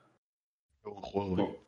Que es buenísimo. De Asobo, los del Flight Simulator. Que eso, ese día, en su momento no hice esa asociación. Me, me ha llamado la atención cuando salió. Pero bueno, que te queda a gusto pagando 40 euros. Pagando 60 por una cosa que ni siquiera es original, que es utilizar el juego anterior. Yo qué sé. ¿Cómo está el dramita ese que ha habido que ya otra vez más Sony ha reculado y ha puesto eh, un blog post? Como, creo que el blog de, de PlayStation ha recibido más visitas. Y a mí me llama mucho la atención porque estas cagadas típicas, estos son cagadas típicas de Microsoft, ¿eh? Sí, que sí. Y el, el de que Microsoft saque un, un showcase y digamos todo la pero ¿qué estáis diciendo? Y que luego digan, no, mira, en verdad. Mm, Bueno, ve, a, el- ve a Sony así, corrigiendo tanto, mm, a mí me resulta llamativo. Luego, el, el drama este viene sobre todo dado porque, mm, al parecer, mm, si la versión de PlayStation 5 de Spider-Man viene con ciertas mejoras eh, como pues lo típico, ray tracing, frame rate, lo otro, lo demás, ya, ¿no? Más, mejor fidelidad gráfica, etcétera, etcétera. Mm, si tú simplemente en vez de comprarte, digamos, el Play- la PlayStation, mm, el, el juego para la PlayStation 5, pones tu juego de PlayStation 4 en, en, el- en la disquetera de tu Play 5 y lo inicias, se inicia en modo compatibilidad Play 4 sin nada. Eh, y, eso fue algo bastante dramático. su pero ahora ya salió Insomnia diciendo que están intentando remediarlo. Pero bueno, habrá que ver. Es que cagados de ese tipo, como salió la del control, que bueno, lo- a mí me, me da rabia porque Remedy un estudio que me queda bastante bien, pero esto tiene más que ver con 505 Games. Eh, mm, 5005 Games. 505. 505. Bien. Pues que básicamente decían, es imposible meter a la gente que tenéis el control con la de esta al, al nuevo al nuevo control Ultimate Edition este que sí va a tener la compatibilidad, eh, las mejoras con NetGen. Y lo hicieron sin querer en la Play Store hace poco. Sí, me vale, menos mal que era imposible, vaya. En fin, que son guarradas sin sentido, además, que están intentando vender una generación nueva. No entiendo. No las entiendo, la verdad. Pero bueno, Bueno, eh, dejamos aquí al Miles Morales, tampoco es que tenga mucha más chicha realmente, eh, eh, pero coincido con lo que ha dicho Dani, que tener juegos excelentes por 10, 15 euros, 20, 40 y pagar, eh, pagar esto por, por este juego, por la que me parece una, una barra basada, pero bueno, ya veremos cómo, cómo le sale. Antes de cambiar de tema, un pequeño apunte que me, que me gustaría hacer con el Spider-Man. Eh, que no hay que olvidar eh, la caña que le dio a Sony a Microsoft diciendo la, la patraña de que ellos creen en generaciones y tal, criticando el que cuando Microsoft anunció que sus juegos iban a, a aparecer en Xbox One y en Series X durante uno o dos años y que ahora ellos eh, vayan a sacarte el, el juego, o sea, los juegos como el Miles Morales y demás, te los saque también en PlayStation 4, que eso es un detalle que no habéis comentado, ¿eh? Un poco la, la hipocresía aquí de... Yo, yo de esto lo veo como cagada PR, pero que se veía venir. Es decir, tú no puedes mm, ignorar la base de usuarios que tiene la PlayStation 4. Obviamente, Yo lo veo una 115 locura. millones de consolas, es pérdida de 115 millones de, de potenciales compradores. ¿eh? Es, es una locura perder eso. Es que era una locura. Yo no sé. eh, cuando dijeron eso, es que yo, Yo yo es que- no sé. igual que los otros. Tú fíjate que Va, va a ser Sí. la generación de las cagadas mm, de mm, Comunicativas. public relationship. Tanto Sí. de una como de otras, porque madre mía, ¿eh? ¿Vosotros, vosotros no tenéis la impresión, que además yo he visto ya algún meme que me ha hecho mucha gracia, de que el Jim Ryan de, de Sony es como el Don Matrix de, de la Xbox mala, de la Xbox One en la época oscura, que son todo cagadas, o sea, cada vez que abre la boca es para cagarla. Hombre, todo lo que ha dicho en la entrevista esta famosa, no sé si en Famitsu le han hecho la entrevista hace poco, Y en algo así, sí. es que cada cosa que decía cuando decía la Xbox S, mm, estas cosas no han funcionado en el pasado, la gente, pero ¿qué consola salió así en el pasado? Es decir, no sé, ha dicho un montón de cosas que era mm, mm, cosas que, Calla- que se cállate, les decía bonito. de, de dos días anteriores, es decir, que, que te, que te sacaban frases y decía.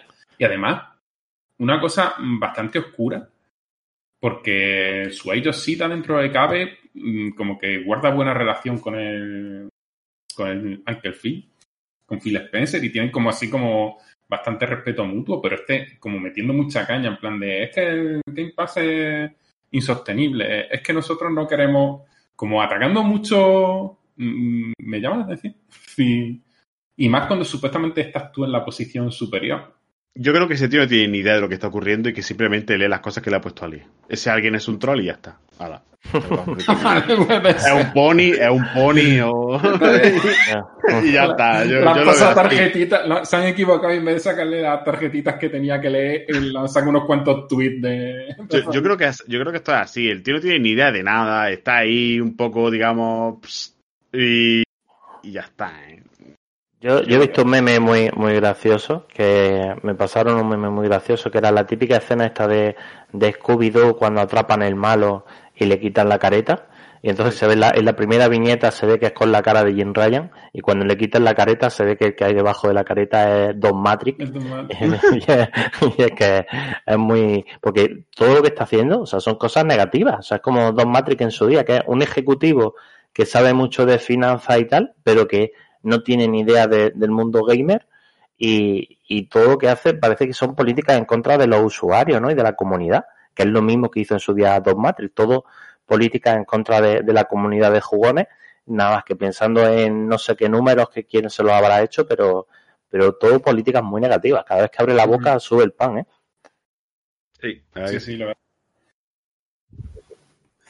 Bueno, eh, como decía, el siguiente juego que, del que vamos a hablar, eh, dejamos a este hombre ya que descanse en paz un poquillo al menos hasta ahora.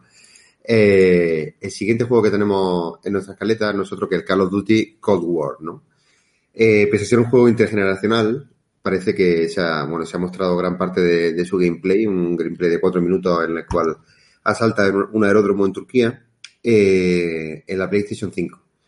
Bueno, no es que sea yo un experto en, Call of Duty, ahora dejaremos a nuestro experto Dani en este género, pero eh, de lo poco que se ha visto, pues bueno, la verdad que buenos gráficos, muy buena jugabilidad, pero sinceramente me parece un poco más de lo mismo, ¿no? Y voy a ir un poco más lejos, me parece que tiene demasiada violencia un poco gratuita, ¿no? Dani, ahora tú que has visto el Destiny, has jugado al resto, quizás me lo podrás decir, ¿no? Pero no sé, hay escenas en las cuales, no sé, le clava un cuchillo a un tío en, la- en el después le zumba un, un, un- un tiro con una magnum.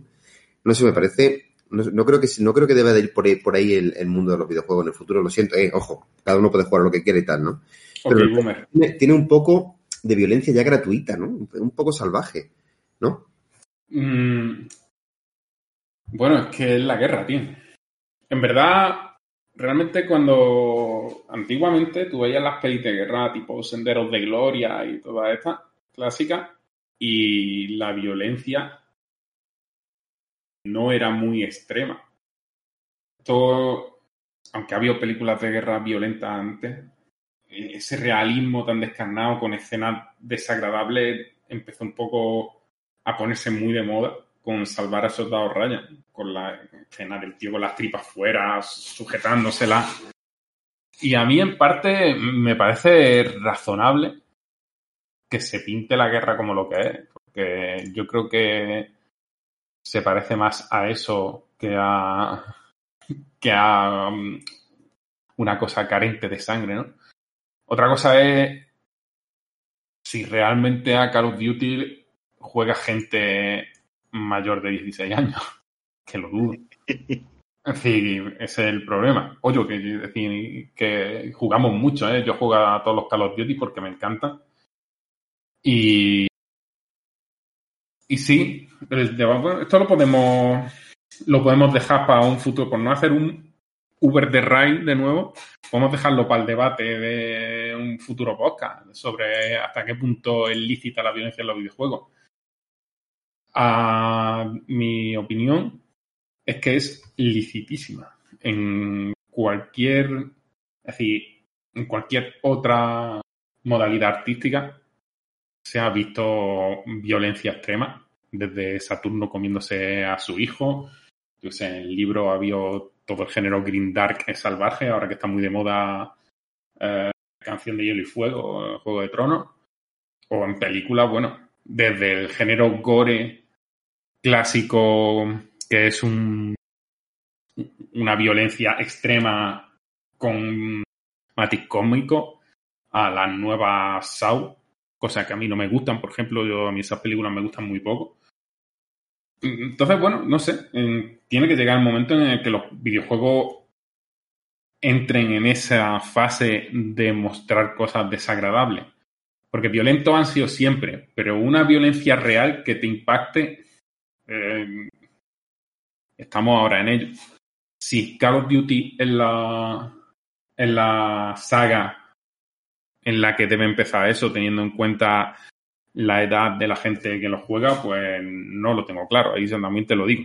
Te puedo ver Pero, como, como mira como persona, algo, algo que míralo y no lo hagan, ¿no? Por así decirlo, ¿no?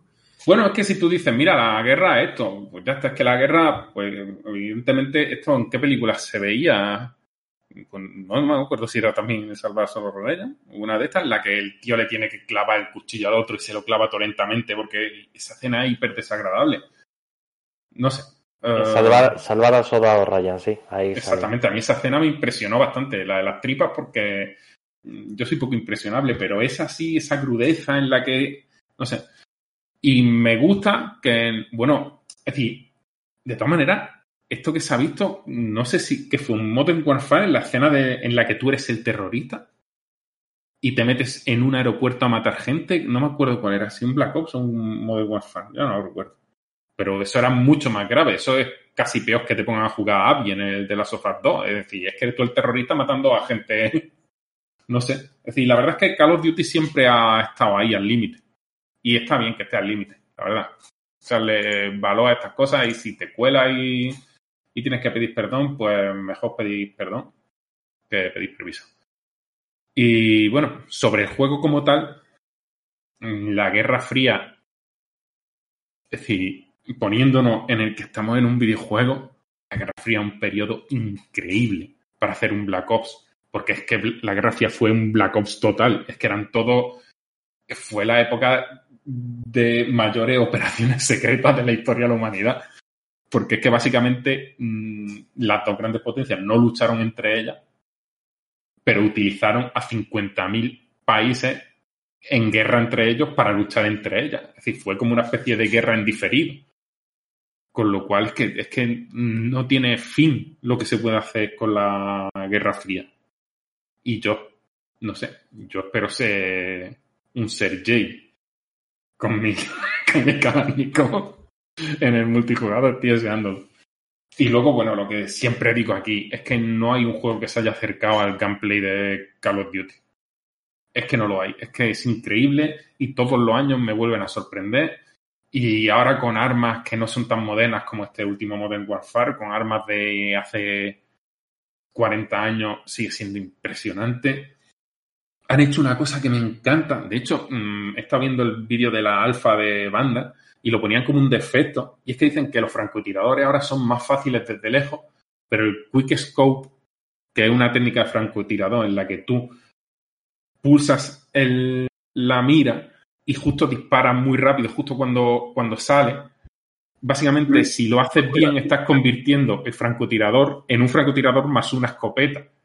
Y es una técnica muy típica que a mí siempre me ha dado muchísima rabia de los Call of Duty porque pervierten el hecho de ser francotirador. Y dicen que ahora es mucho más fácil dar desde lejos con el franco y el Quick Scope lo han hecho mucho más random. Dicen, eso está mal. Bueno, pues no me parece que está mal, me parece darle un sentido real a lo que es un francotirador. Entonces me ha alegrado. si, ese es el fallo del juego, me ha alegrado y le tengo muchas ganas. Y he visto el vídeo de cómo se ve en Next Gen y es que estoy deseandico que salga. Deseandico. Un poco más.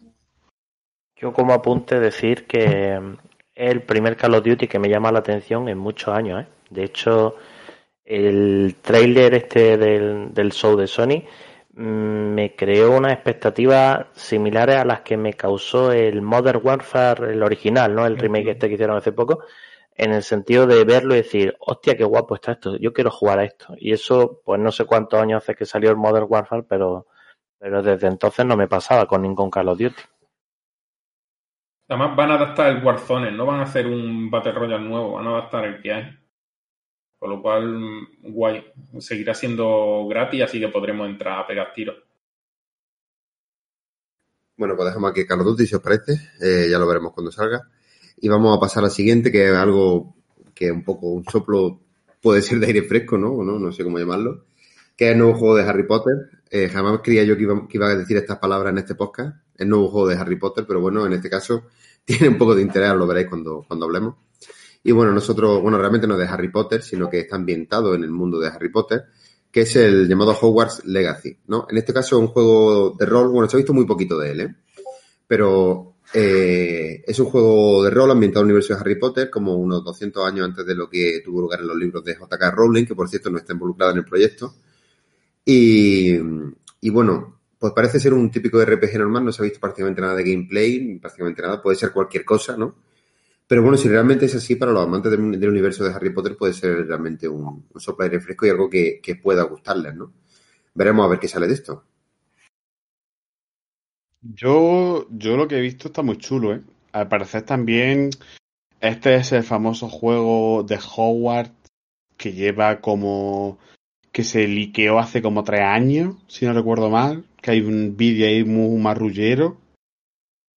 Mm, enseñándolo nada, cinco, cinco segundos. Lo cual me hace que un, un juego que se ha cocido bien. Yo lo que vi en el trailer me gustó, la, el RPG en mundo abierto. El hecho de que. eh, Es que no sé cómo se llama el mundo de Harry Potter, como tal, ¿no? Yo lo llamo Harry Potter, porque es él. Harry Mm, Potter. Joder, Rafa, madre mía.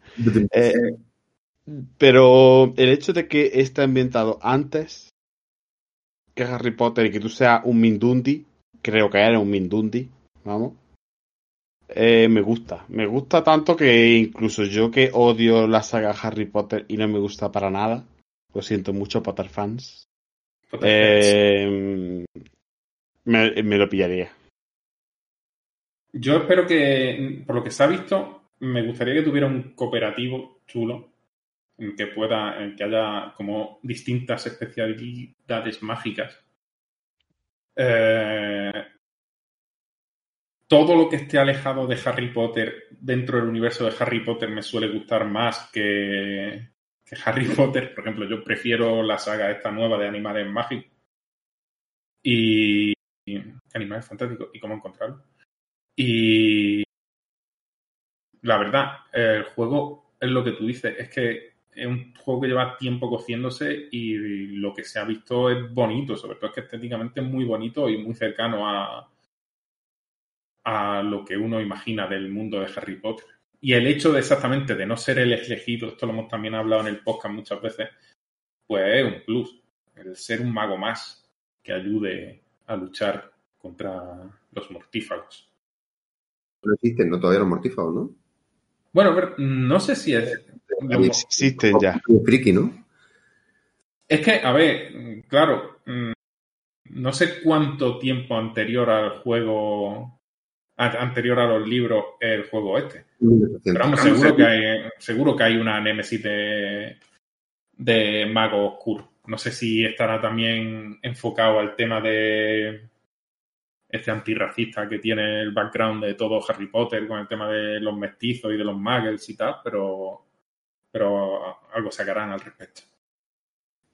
J.K. Rowling, que ha hecho unas declaraciones que si queréis podéis verlas en internet, pero se ha metido mucho con los transgéneros. En fin, bueno.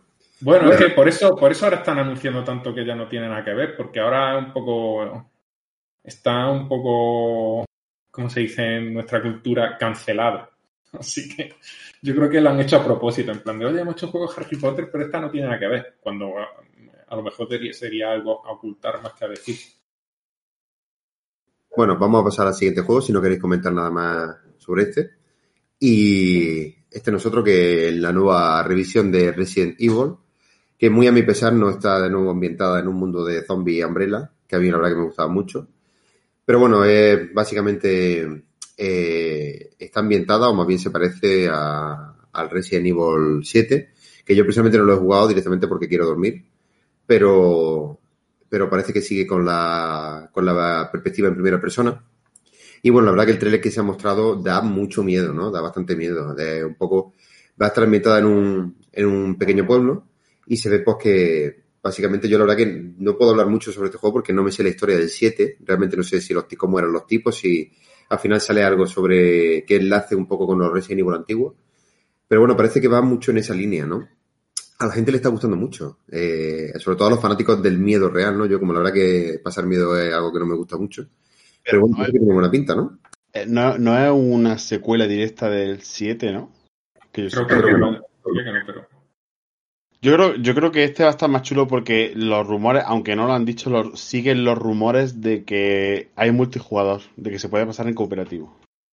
para que eso puede estar muy gracioso. Y eso, yo a los juegos de miedo en cooperativo los juego, porque me cago en compañía. Pero Yo- solo no juego a esa cosa. La última vez que jugué así en coopera que no fue cooperativo, fue una cosa muy tonta. Nos metíamos en Discord, en grupo de play, de hecho, a jugar Bloodborne cuando salió y jugábamos como cinco personas a la vez, cada una a su rollo. Y si necesitamos ayuda, pues nos llamamos con las campanillas. Pero es que te, temeabas con los gritos de la peña, ¿eh? y de repente escuchabas aquí ¡Ah! Entonces, yo qué sé, creo que está, muy gracioso. Y la verdad es que si está en cooperativo, sí podemos echar rato. Yo, yo lo he visto muy bien y además el juego al parecer tiene muy buena pinta. Puede estar guay, puede estar guay. A, a ver, es que también son muchos de mostrar mucha cinemática y tal, pero me hace falta gameplay, ¿eh? Un poco. Bueno, Porque sí, quizá el para- 7 lo que falló bastante era gameplay que era como muy Walking Simulator, ¿no? Para adelante y para atrás, para adelante y para atrás y ya está. Esta es la generación del. Esta es la generación del CGI. Nos muestran. Creo que no es CGI, creo que son cinemáticas in-game. Sí, bueno, sí, en InEngine también, o in Mm. Pero bueno, que me refiero que a ver si empiezan a sacar. A ver si empiezan a sacar ya un poco más de gameplay, que estamos a. a mes y medio de que salgan las consolas. Sí. Bueno, este es para 2021, ¿no? Mm, Creo que no tiene fecha. Bueno, Creo que no tiene, no tiene Yo fecha. creo que va a ser para 2021.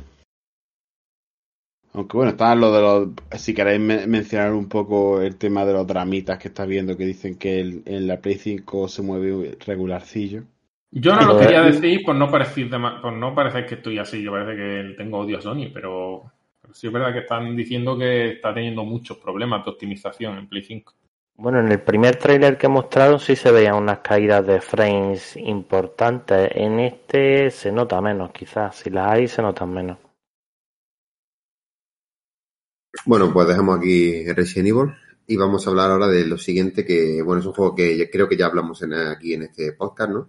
Bueno, la noticia que ha salido es que Deadloop, el extraño juego de Bethesda, que no tiene otro nombre para llamarlo, con una estética extraña, eh, va a ser exclusivo de PlayStation 5. Buh, eso era un bu de mal hecho, durante un año, ¿no? Sí.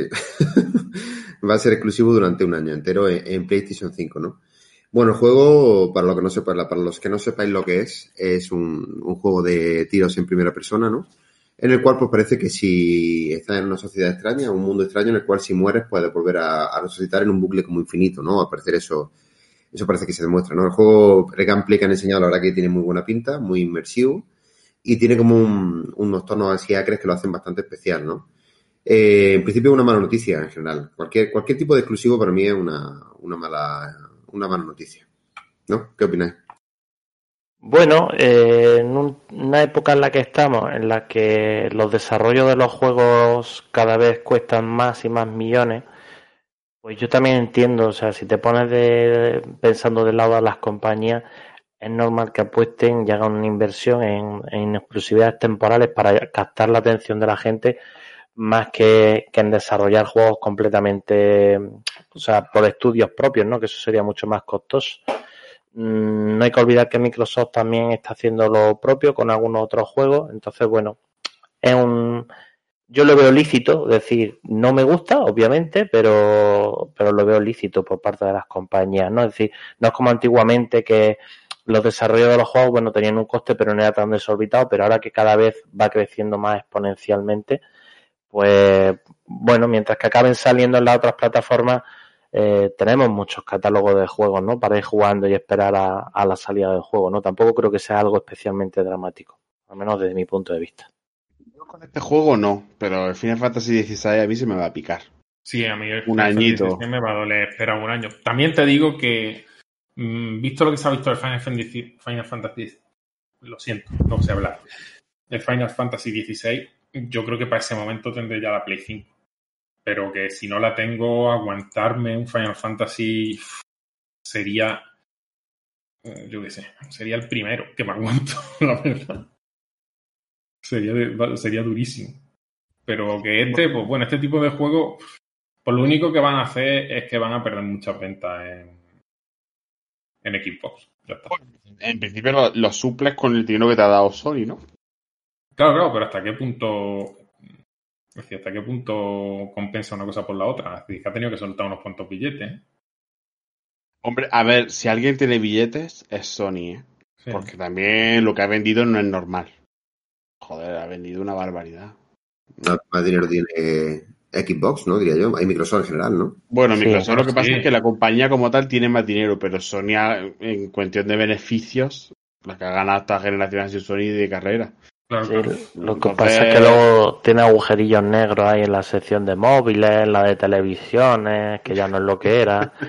Pues tienes ahí, en realmente la única, creo, creo que leí hace poco que la única división que era rentable ahora mismo era la de videojuegos, y aunque les vaya muy bien en videojuegos, pero esos beneficios los tienen que repartir en, en las pérdidas de las otras divisiones, ¿no? Entonces, bueno, no, no, es, tan- no es todo lo que reluce. Es exactamente lo que está pasando con Xbox. Yo creo que simplemente la división de, de Azure y de los servicios de Microsoft es lo que le está dando el dinero a Xbox para comprar tantísimas cosas. Hombre, es que, mm, siendo sincero, Sony tiene una generación como la que ha tenido como la que ha tenido Xbox One con One y, y. Se va a la mierda, vamos. Es decir, eso está clarísimo. Es decir, no es, es que Microsoft está en lo que se dice el GAFAM, que son las cinco mega empresas de, de tecnología del mundo, son las empresas más ricas. Es, es una, es decir, es una lucha muy desigual. Por otro lado, también es kudos para Sony, ¿eh? por aguantar ahí contra un titán así. siguiente de los juegos de los que vamos a hablar el Devil May Cry 5 Special Edition, que eh, el Devil May Cry 5, para lo que nos, para lo que nos guste, para mí fue un juegazo, un- una gran revisión de la, de la saga de Dante. Y bueno, parece que llega una versión renovada para PlayStation 5 con gráficos mejorados, ray tracing y también en jugabilidad con un nuevo modo, el Caballero Oscuro Legendario, que parece que es dificultad máxima, y también con un nuevo modo, el modo turbo. Eh, no sé si eran alicientes suficientes como para volver a comprarlo, ¿no? Pero realmente, según, según he visto, pinta bien, ¿no? Para No, mí, la- no. Bueno, Yo, tampoco, yo tampoco lo veo para comprarlo, la verdad. Si ha jugado al anterior. ¿Esto sale por 60 euros o por 80? 40. Ah, bueno.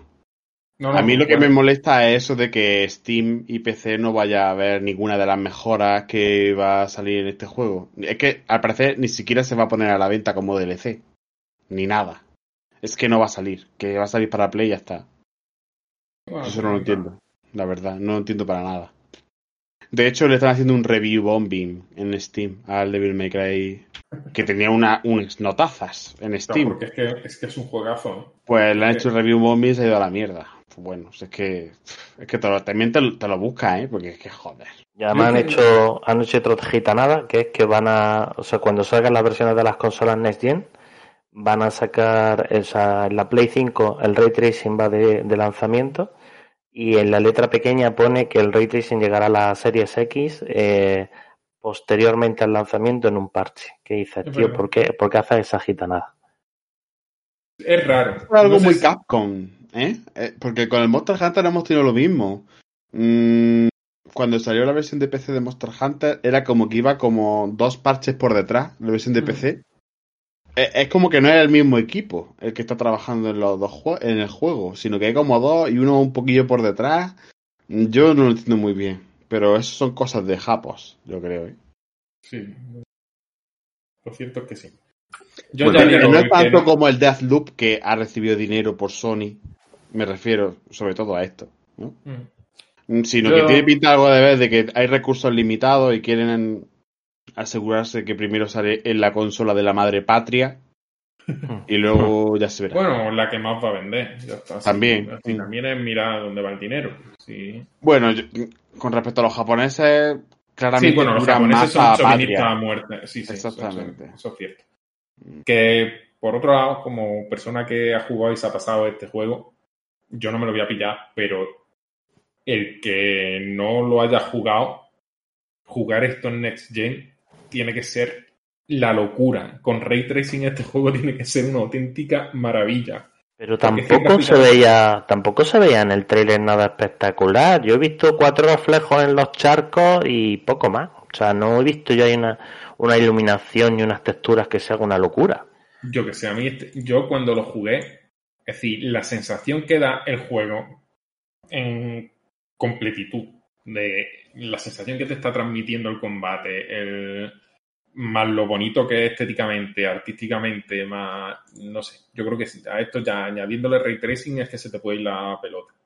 No sé, es que luego a lo mejor si lo miras en una escena parada, con fijándote en los gráficos, pues no lo sé. Pero en, en lo que es el medio de la cuestión, que es lo que está jugándolo, de verdad que es que es muy llamativo y es muy bonito. Carne de, de Plus o de Game Pass. Sí, sí, sí. A este juego. Entonces, el Devil May Cry va a salir en Game Pass. A, a, mí, a mí me ocurre una cosa con estas cosas de Game Pass y tal. Y ah, bueno, ya estaba, calla, ya estaba. El Devil May Cry ¿Estuvo el 5? Sí, sí, sí, Ah, pero para consola, ¿no? Solo. Claro, claro. Vale, vale, vale. Eso tiene, eso tiene sentido. Pues eso, no sé. Yo, yo lo veo así.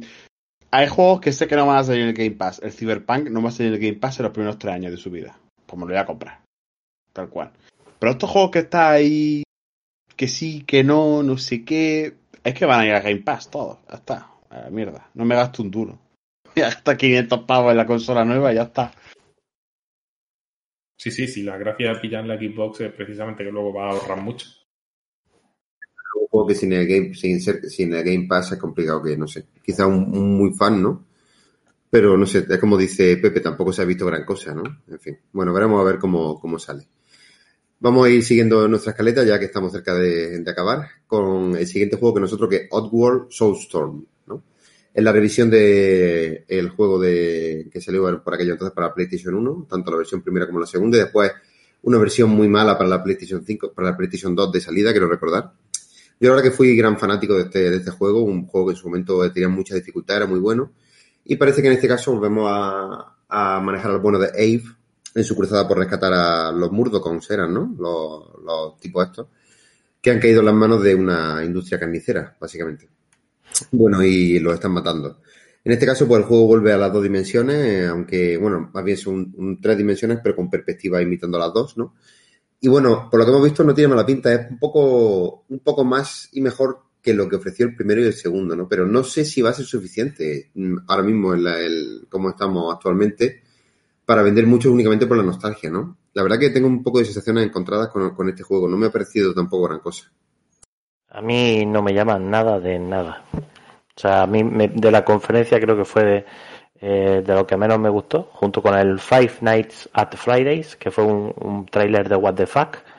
Este juego tam, tampoco me, me, llamó nada la atención. Yo creo que es como un gameplay obsoleto, ¿no?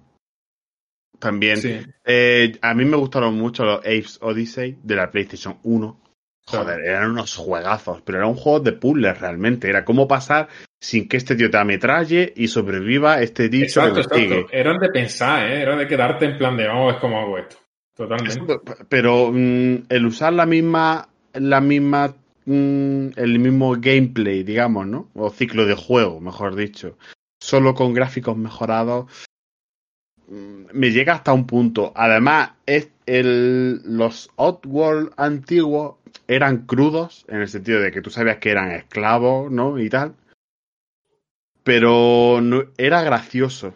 Aquí es como mm. más gore, ¿no? Más sangriento, lo veo yo un poco. Y eso me echa un poco para atrás. Y además, el nombre que tiene Soulstorm. Tormenta de almas. Sí, sí. Joder. Ah, muerte y destrucción. No sé, no, no, me, no me ha molado eso. Yo. Eh, es que estas revisiones de juegos antiguos tienen su complicación, ¿eh? Si lo quieres hacer bien. Yo... Tienes que hacerlo como Ratchet Clank, tienes que innovar. Sí, o. Yo creo. O, o. No tiene por qué ser tanta innovación como ser fiel al original, pero actualizar. Es decir, por ejemplo, eh, tú has dicho, Ratchet Clank es un camino que es crear algo totalmente innovador, genial, por cierto, que, que pinta tiene. Y luego está, por ejemplo, el camino del of Rage 4, que es ser muy fiel a lo que fue el 1, darte esas sensaciones que te, al 1 y al 2, darte esas sensaciones que te daba, pero con una jugabilidad actualizada en nuestro tiempo. Entonces, creo que no sé si el eh, Oddworld lo está consiguiendo, ni uno de los, ni un camino ni el otro. Esta va a ser quizás, yo creo, la gran, gran, gran decepción de esta. Mm. de esta- o sea, un juego que no tiene ni pies ni cabeza, para mí, directamente lo digo así. tirar de nostalgia únicamente para intentar vender algo. Es que no, no sé, aparte se, se siente, se siente mal, ¿no? Está como muy acelerado. Le quieren dar un tono cómico, pero no es cómico, no sé. En fin, vamos a dejarlo ahí atrás y, y ya veremos, ¿no? Bueno, lo siguiente que tenemos es el Demon Souls, que es el remake, ¿no? Se podría llamar así remake. De hecho, se llama Demon Souls Remake. Del primer juego de Miyazaki, por lo menos el primer juego famoso, y del cual beben pues todos los, todos los demás, todos los Dark Souls, ¿no? Una excelente noticia para aquellos que no lo hemos jugado, como yo, por ejemplo, ya que este tipo de juegos, hombre, no lo he jugado mucho. Pero me parece que se ve muy bien y es fiel además al original, según esta viendo una comparativa. Y pues ganas de jugarlo, la verdad. No, yo que sé, incluso aunque no me guste mucho, de hecho, eh, seguramente lo compraré y lo, y lo probaré. Estoy convencido. Cómo hacer los remakes bien. También, ¿eh? Esto es un remake hecho bien. Mm, un overhaul completo de todo, no. Pero me mantengo el resto, digamos. Está muy, co- está muy conseguido. A mí ahí solo me llama, me raro, entre comillas, entre comillas, el caminar, la animación de cómo, es que parece que va como flotando, no sé, me da una sensación rara verlo. Pero Joder, Esto es así para todos los Souls, ¿no? Los Souls No como sé, tal, Dark no Souls, sé, a lo mejor- Bloodborne. pudiera ser, de hecho, debería haber un vídeo del Bloodborne, porque no sé si a lo mejor cuando ya estás tú a los mandos no te da esa sensación. Es que Lo, lo que un tiene videojuego al final hay que jugarlo y Mm, Pero, sinceramente, mm, yo que no voy a pillar la Play 5 de salida por ahora, mm, este es de los que me duele. Sí, sinceramente, porque yo este juego sí lo jugaba. Teniendo en cuenta que no estoy para esto, porque ya me pasó con Sekiro que se me iba de las manos. Pero bueno, en el Demon tengo entendido que sí puedes farmear. Que el problema del Sekiro es que no podías farmear, es que tenías que hacerlo todo por habilidad y si se te encasquillaba algo, estaba perdido. Entonces, bueno, creo que creo que mm, va a ser un buen juego y como remake pinta muy bueno y el boss que sale inicial, lo bien que se ve y tal. Ganado la araña en esa, madre mía. Te he Sí, sí. dicho. Yo qué sé, yo lo veo todo muy bien. Es un juego con cariño, está hecho con cariño, yo creo. Cuando está cargando al troll y le, sal- le, le salpica la sangre al troll. Mm. Madre mía, tío. Mm. Esto está hecho con mucho cariño, muy bueno, ¿eh? Y bueno, por otro lado, por decir que es que es From Software. Es que From Software no sabe hacer cosas mal. Y ya está. Bueno, pero no es From Software, ¿eh? Es Blue, eh, Blue Point o algo así, ¿no? Era la empresa esta que le hace remakes Sí. a Sony. Ah, de- vale, vale, sí, sí. Ok, vale, pero bueno, que está avalado por From Software. No sabía que lo habían externalizado. Eh, pues ahí se queda, la verdad que lo probaremos los que podamos y los que no la tengan la play de entrada, pues, pues no podrán y ya está, ¿qué vamos a hacer? Bueno, el siguiente de nuestro juego es algo, es alguno que, bueno, nos crea un hype bestial, comparable quizá con el de Final Fantasy XVI, un pelín igual, realmente. Y nosotros que nuestro queridísimo Kratos, que vuelve a, a deleitarnos con sus queridos boys, y es el God of War 2. Eh, no se ha visto prácticamente, lo pongo de nuevo, ¿vale? Pues si alguien no lo ha escuchado. Look at me. Look at me, boy. Boy, inside, Bueno, eh, no se sabe nada, más que ha salido una runa, pero ya es suficiente como para, para que nos guste, ¿no? Y, y ya está, poco, poco más podemos decir aquí, ¿no? Algunos eh, de la trilogía sabíamos que, que iba a estar y yo nada más que espero y deseo, por favor, que manejemos a Kratos todavía en esta trilogía, por favor, y ya después que lo maten. A mí lo que me ha sorprendido de este anuncio es la prontitud. Es decir, no me esperaba yo un, un God of War en el 2021, comienzo de la generación, con pocas PlayStation 5 vendidas, un juego que supuestamente es una superproducción y normalmente suelen esperar para lanzar ese tipo de juegos que haya una base de consolas establecida y poder amortizar el desarrollo. La verdad es que me ha, no sé si soy el único que le ha sorprendido que se anuncie Ah. para tan pronto. A mí no me O va a estar en la Play sorprende. 4 también. Exactamente, no me sorprende porque estoy convencido que este sale para Play 4. Sí. No han dicho nada porque no compensa decir nada ahora mismo, pero este juego sale para Play 4. Es demasiado juego lo temprano. que quieras. Este es, es lo que tú dices, es demasiado temprano para tener 12 millones de consolas vendidas y, y sacarte un juego de esta envergadura. A mí me yo creo que esto sale para Play 4 casi seguro. También quiero decir que es un anuncio que yo me esperaba porque tienes que hacer el One More Thing, este, ¿no? Típico de, Mm. de- de Apple. Pero no me esperaba así, que ponga 2021.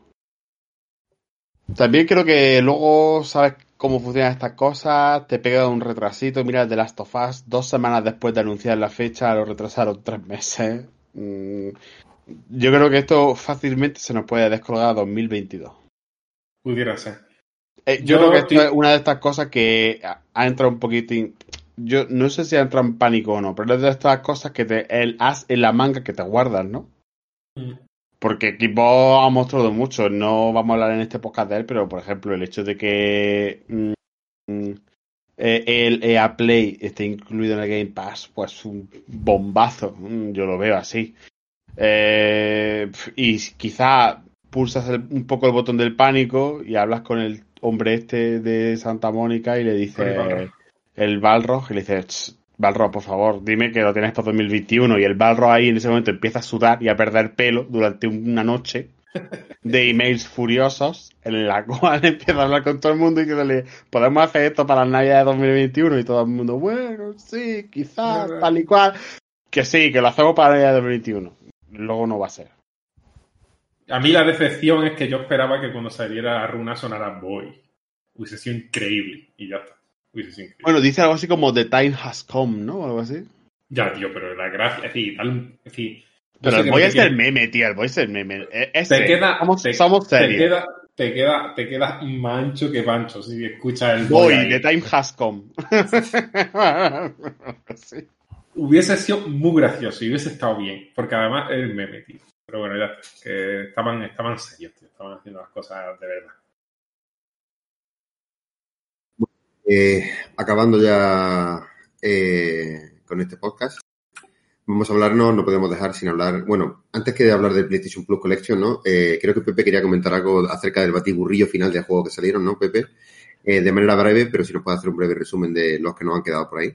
Bueno, más que el final fue al comienzo de la conferencia a modo de, de presentación, ¿no? Que pues salieron el Pragmata, el Kena, que es un juego que a mí la verdad es que desde que se presentó me ha llamado mucho la atención.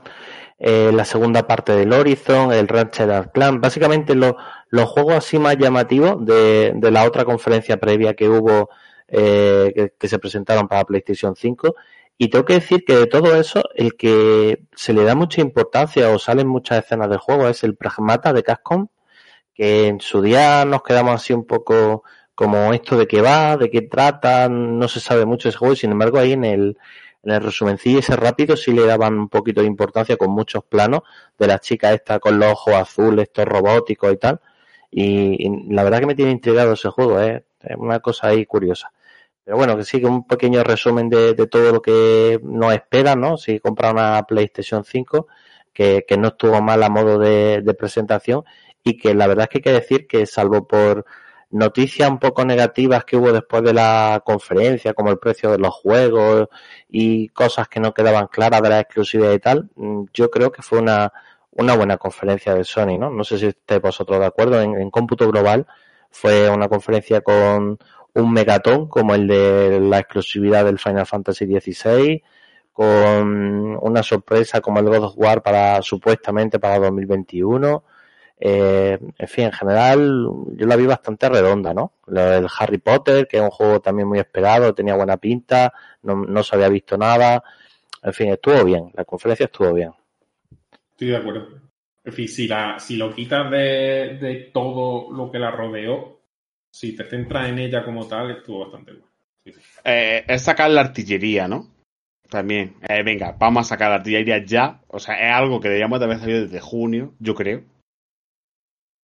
Sí, y pues, con esta guerra tonta que se han llevado entre las dos, de a ver quién dice primero el precio, quién no lo dice, no sé qué, no sé cuánto. Luego para nada, porque luego tanto, tanto apurar los precios y luego no había ninguna sorpresa tocha, tocha. Aparte del precio de la S, quizá, ¿no? Bueno, y de la- la Al Digital también está bastante bien. Es decir, los precios eran alrededor de lo que se esperaba. Sí, bueno, pero en la última semana, antes del anuncio de- del precio de la Xbox y posteriormente de la PlayStation, eh, había una capa de pesimismo, había empezado una serie de rumores en base a las promociones estas de las Pringles y de, de los sorteos de una PlayStation 5, de una serie X, que como en Estados Unidos hay una ley que dice que tienes que poner el precio de- del premio que vas a sortear, la gente se había puesto a echar cuenta y, y salían que las consolas iban a costar 600 euros y a la gente se estaba poniendo lo peor.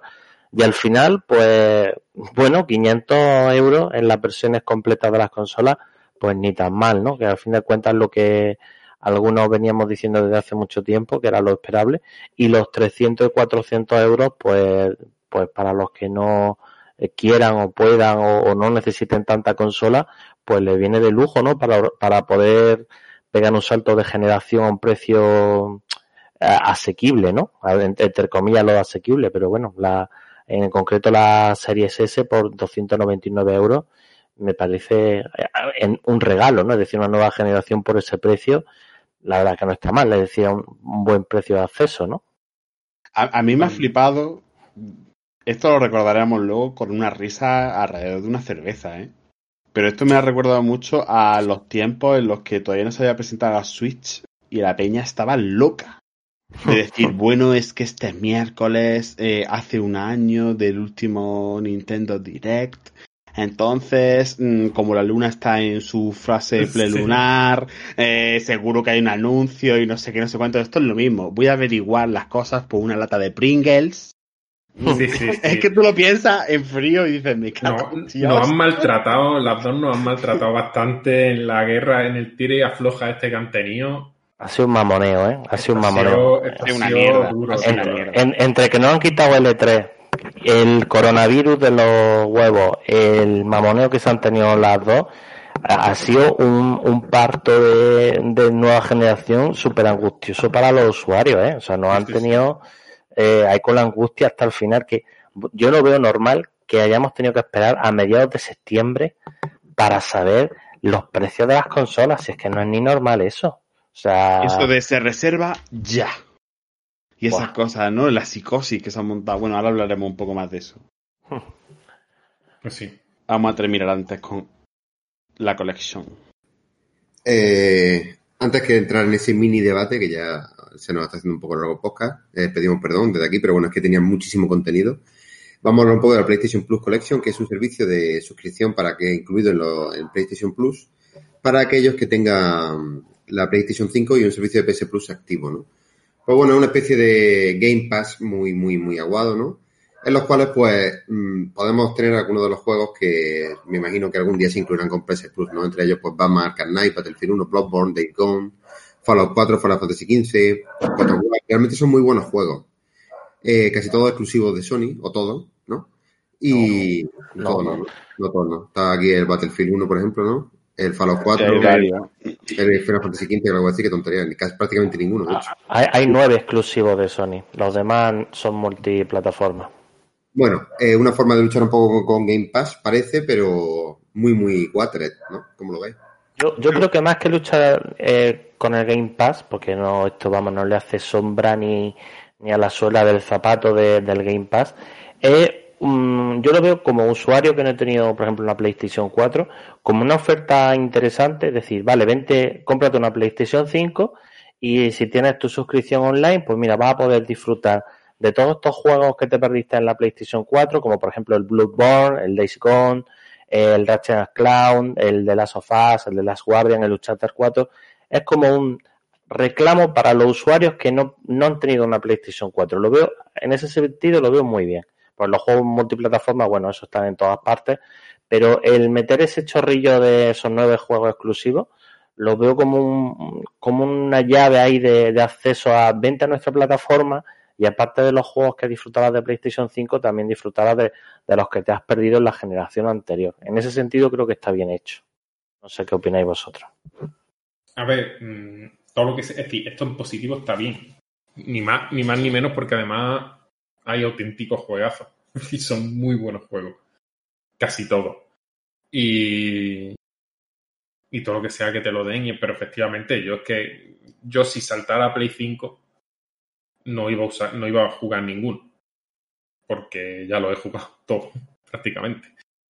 Entonces, claro, es más eso. Tú, si no tienes consola, eh, dices, venga, iníciate en esto. Y la verdad, empezar con este plantel de juego es que luego iba a quedarte triste porque son juegos difícilmente superables. ¿eh? son muy buenos. Yo creo que es una evolución de la debacle que vimos al comienzo de la generación de la PlayStation 4. Mm, de qué ocurría con el Plus del PlayStation 4 los primeros seis meses. ¿Qué pasó? Que lo que mejor que podía dar el Plus era el Tetris. Es que no daba para más. No han dicho nada de que el Plus vaya a dar juego de la PlayStation 5 todavía. Si os habéis dado cuenta. Y yo creo que es por esto. Han decidido dar todo lo que hay en la 4 del tirón para que la gente no se agobie mmm, por el primer año de pocos juegos que va a haber, ¿no? Algo normal en cualquier inicio de generación. El primer año siempre es más duro, excepto para la Nintendo Switch. eh, y yo creo que va de, ese estilo. De, que no quieren no quieren que le vuelva a ocurrir con la PlayStation 4 que hubo muchísimas críticas porque mmm, te daba mierda el, el de este yo lo veo así está bien pues sí sí sí totalmente bueno pues sí la verdad que puede ser posiblemente una forma de, de paliar como dice Pepe el, que alguien se compre una PlayStation 5 sabiendo que va a poder jugar a todos esos juegos que sean de PlayStation 4, ¿no? En fin, bueno, hasta aquí llega nuestra escaleta de noticias, que ha sido un poco más larga de lo habitual. Y antes de acabar y contaros un poco cuál va a ser nuestra nueva sección, queremos muy brevemente comentar un poco un problema que ha habido, que está habiendo, que es el llamado drama de la reserva, tutum. Y es que la gente que está reservando, que intenta reservar tanto la PlayStation 5 como la Xbox, sobre todo la PlayStation 5, pues no tenemos muy, muy claro si finalmente va a llegar, si va a haber shortage, es decir, si va a haber escasez de videoconsolas. Parece que por ahí había un chip que dijo Sony que sorprendentemente no se pudo fabricar porque, claro, como está la PlayStation 5 tan, a, tan overcloqueada y tan todo al límite, pues parece que le estaba costando un poco satisfacer la producción suficiente como para todo el mundo, ¿no? Entonces está la gente un poquillo preocupada con que no haya suficiente stock y sobre todo que no se pueda reservar, ¿no? Eh, no sé, ¿creéis que llegará esto a, a buen puerto, no? A ver, es que el tema de la reserva ha sido un poco caótico porque eh, no, no, ha habido ningún tipo de aviso previo. Es decir, en, eh, desde Microsoft nos dijeron desde el primer momento el precio de la consola es tanto, el día del lanzamiento es tanto y el día y se podrán reservar a partir de tal día que además no solamente han dicho el día, sino que han dicho según el país a partir de qué hora se pueden hacer las reservas. Por si a alguien le interesa, aquí en España será el día 22 a partir de las 9 de la mañana, ¿vale? Pero es que en el caso de PlayStation 5 ha sido todo un poco, un poco caos en el sentido de que eh, justo al acabar la conferencia, la cadena Game, por ejemplo, puso un enlace en Twitter para reservar la consola cuando nadie se esperaba, ni por parte de Sony hubo ningún tipo de anuncio oficial de que se abriera la reserva ni nada. Y simplemente Game puso un, un tweet con enlace para con reservar la consola y volaron. O sea, fue un poco caótico. Luego al día siguiente, en cadenas como Mediamar, eh, en todas las cadenas donde se pudiera reservar, eh, pues caos total y, y, agotamiento total, que ya no sabemos si ha sido un, una escasez de, de, reservas para generar esa sensación de, de, ansiedad, de me voy a quedar sin la mía, voy a reservar la mía, o si es que realmente va a haber escasez de consolas, eso es lo que no, lo que no sabemos. O que lo ha, o que lo ha petado hiper salvajemente. También, también, también. Mm, bueno, en fin, es, es, feo. Ya está. Yo lo veo feo, principalmente. Sí, yo creo que tendrían que, que, tendrían que haber avisado un poquito, haber puesto una fecha o haber dicho al final de la conferencia y puedes reservar tu consola a partir de ahora y no que eh, porque subiera, siguiera el Twitter de Game se enterara y el que no, pues haya quedado sin consola, por decir algo, ¿no? Tú quedas con tus colegas a ver la conferencia de Sony, os vais luego a tomar cerveza y mientras estáis tomando cerveza diciendo que, que, que bonita la Play 5, qué ganas tengo, están ahí todos los frikis quitándote la tuya en game. Exacto, exacto. Ah, ya sin coña, está feo, la verdad. Espero que. Espero que todo el que quiera su Play 5 a día 1 la tenga. Además, había otra cosa que no hemos comentado, que es que Amazon aceptó reservas que ahora está cancelando. Exactamente. Hay, hay o, un... o, no cancelando, simplemente está diciendo que pueden llegar tarde. No, no, cancelando. O sea, yo sigo un youtuber que se llama Ken Ultimate, que, mm, que el tío ha puesto un mensaje en plan triste y deprimido que, que le ha- Amazon le ha cancelado su reserva. Él, había hecho su reserva de PlayStation 5 y se la han cancelado directamente. Así sin, sin decir ni media. Ha sido bastante cagada por parte de Sony. Eso sí, en su tienda se podía hacer a partir del día siguiente. Creo que pusieron, o algo así. Hay que ver, ¿eh? Lo que nos cuesta aprender también. Ya vas tiseando tanto que la gente ya de los nervios, es- esa misma noche se tira a muerte. Yo qué sé. Muy, muy extremo todo. La verdad es que sí. A mí me parece súper extremo esta gente ahí. "Ah, me quitan la consola. Ah, Joder. Yo creo que la mitad de estos son luego scalpers. Que la pones en eBay a, a 100 euros más y la vende. Sí, 100 euros. Eh, Sí, yo, yo, estuvo ocurriendo dos meses. Fácil. yo he visto ya un anuncio de una PlayStation 5 por 1200 euros, ¿eh? Ah, pero Me- yo- yo- no va a pasar jamás. Yo, sinceramente, hay, hay que ser un poco tonti va Para para comprarlo. meterse a comprar ahora eso cuando todavía no hay ninguna. No hay nada que diga que no vaya a haber más stock. Ya, ya. Yo, yo solamente pero- come- comento Sí, que ya hay gente sí, sí. aprovechándose. So- Sony ha que- puesto un tweet diciendo que, se, que pide perdón por cómo se manejó esto, que siendo honestos no se manejó todo lo bien que podría, que van a poner más stock para el día 1 Claro, claro, sí. y habrá más Buenísimo. stock a lo largo del año. Pero significa que van a, yo creo que van a fletar tres barquitos, digo, tres avioncitos más de nada. Decir, que ya está, que se, que se le ha pillado el toro.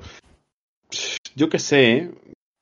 Claro, es que además ya venden la consola a pérdida y además fletas eh, avi- aviones para que lleguen rápido, tío. Uf, es que es jodido eso, ¿eh? Maneras, lo de los aviones era solamente para, para Para llegar al lanzamiento de USA. Si te fijas en el resto del mundo es una semana más tarde, que parece una tontería, pero a lo mejor una semana es la diferencia de que te llegue el barco a que no te llegue, ¿no? Yo creo que sí, yo creo que es la diferencia. Esperemos que a todos los que hayamos reservado nos llegue. Bueno, yo también lo he reservado, pero no sé, la verdad que todos los juegos estos, no sé, no sé, no sé, no sé, ya, ya veremos, solo el tiempo lo dirá. Bueno, antes de acabar nuestro podcast, eh, queríamos comentar un poco acerca de la, de la nueva sección que vamos a tener, que no otra que la batalla de los géneros, en la cual eh, mes a mes iremos eligiendo un género, ¿vale? Si queréis, por cierto, que elijamos uno en particular o un juego en particular, nada más que tenéis que dejárnoslo en los comentarios y os prometemos leerlos todos puntualmente. Y, y bueno, en este caso hemos elegido nuestro primer género, el Metroidvania, ¿no? En los cuales pues, hemos elegido una serie de juegos representativos de diversas épocas, tiempo y, y estudios para después poder comentároslo, ¿no? Por ejemplo, en mi caso yo voy a jugar a Blasphemous, que como bien sabéis es el juego desarrollado por el estudio sevillano, que ahora mismo no me acuerdo del nombre, pero es un juego Metroidvania en 2D en el cual pues maneja un tipo en un ambiente parecido pues, al de la al de la Inquisición española, ¿no? O algo así, ¿no? Dani, por ejemplo, ha elegido el, el Castlevania Symphony of the Night, mientras que Pepe ha elegido el, el Ori eh, de Blind Forest, la primera, la primera de la aventura. Y Miguel, no me acuerdo ahora mismo cuál era el tuyo. Hollow Knight.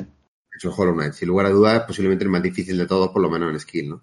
Así que ya está, prometemos jugarlo y si no en, la, en el siguiente podcast, en el otro seguro que ya empezaremos nuestra sección y, y os comentaremos un poco, un poco cómo va.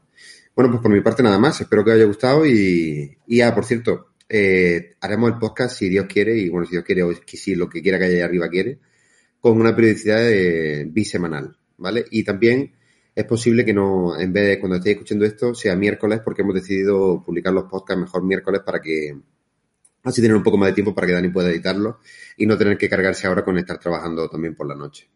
Así que ya está, que nos vemos en un par de semanillas, chicos. Hasta luego. Hasta luego. Hasta luego.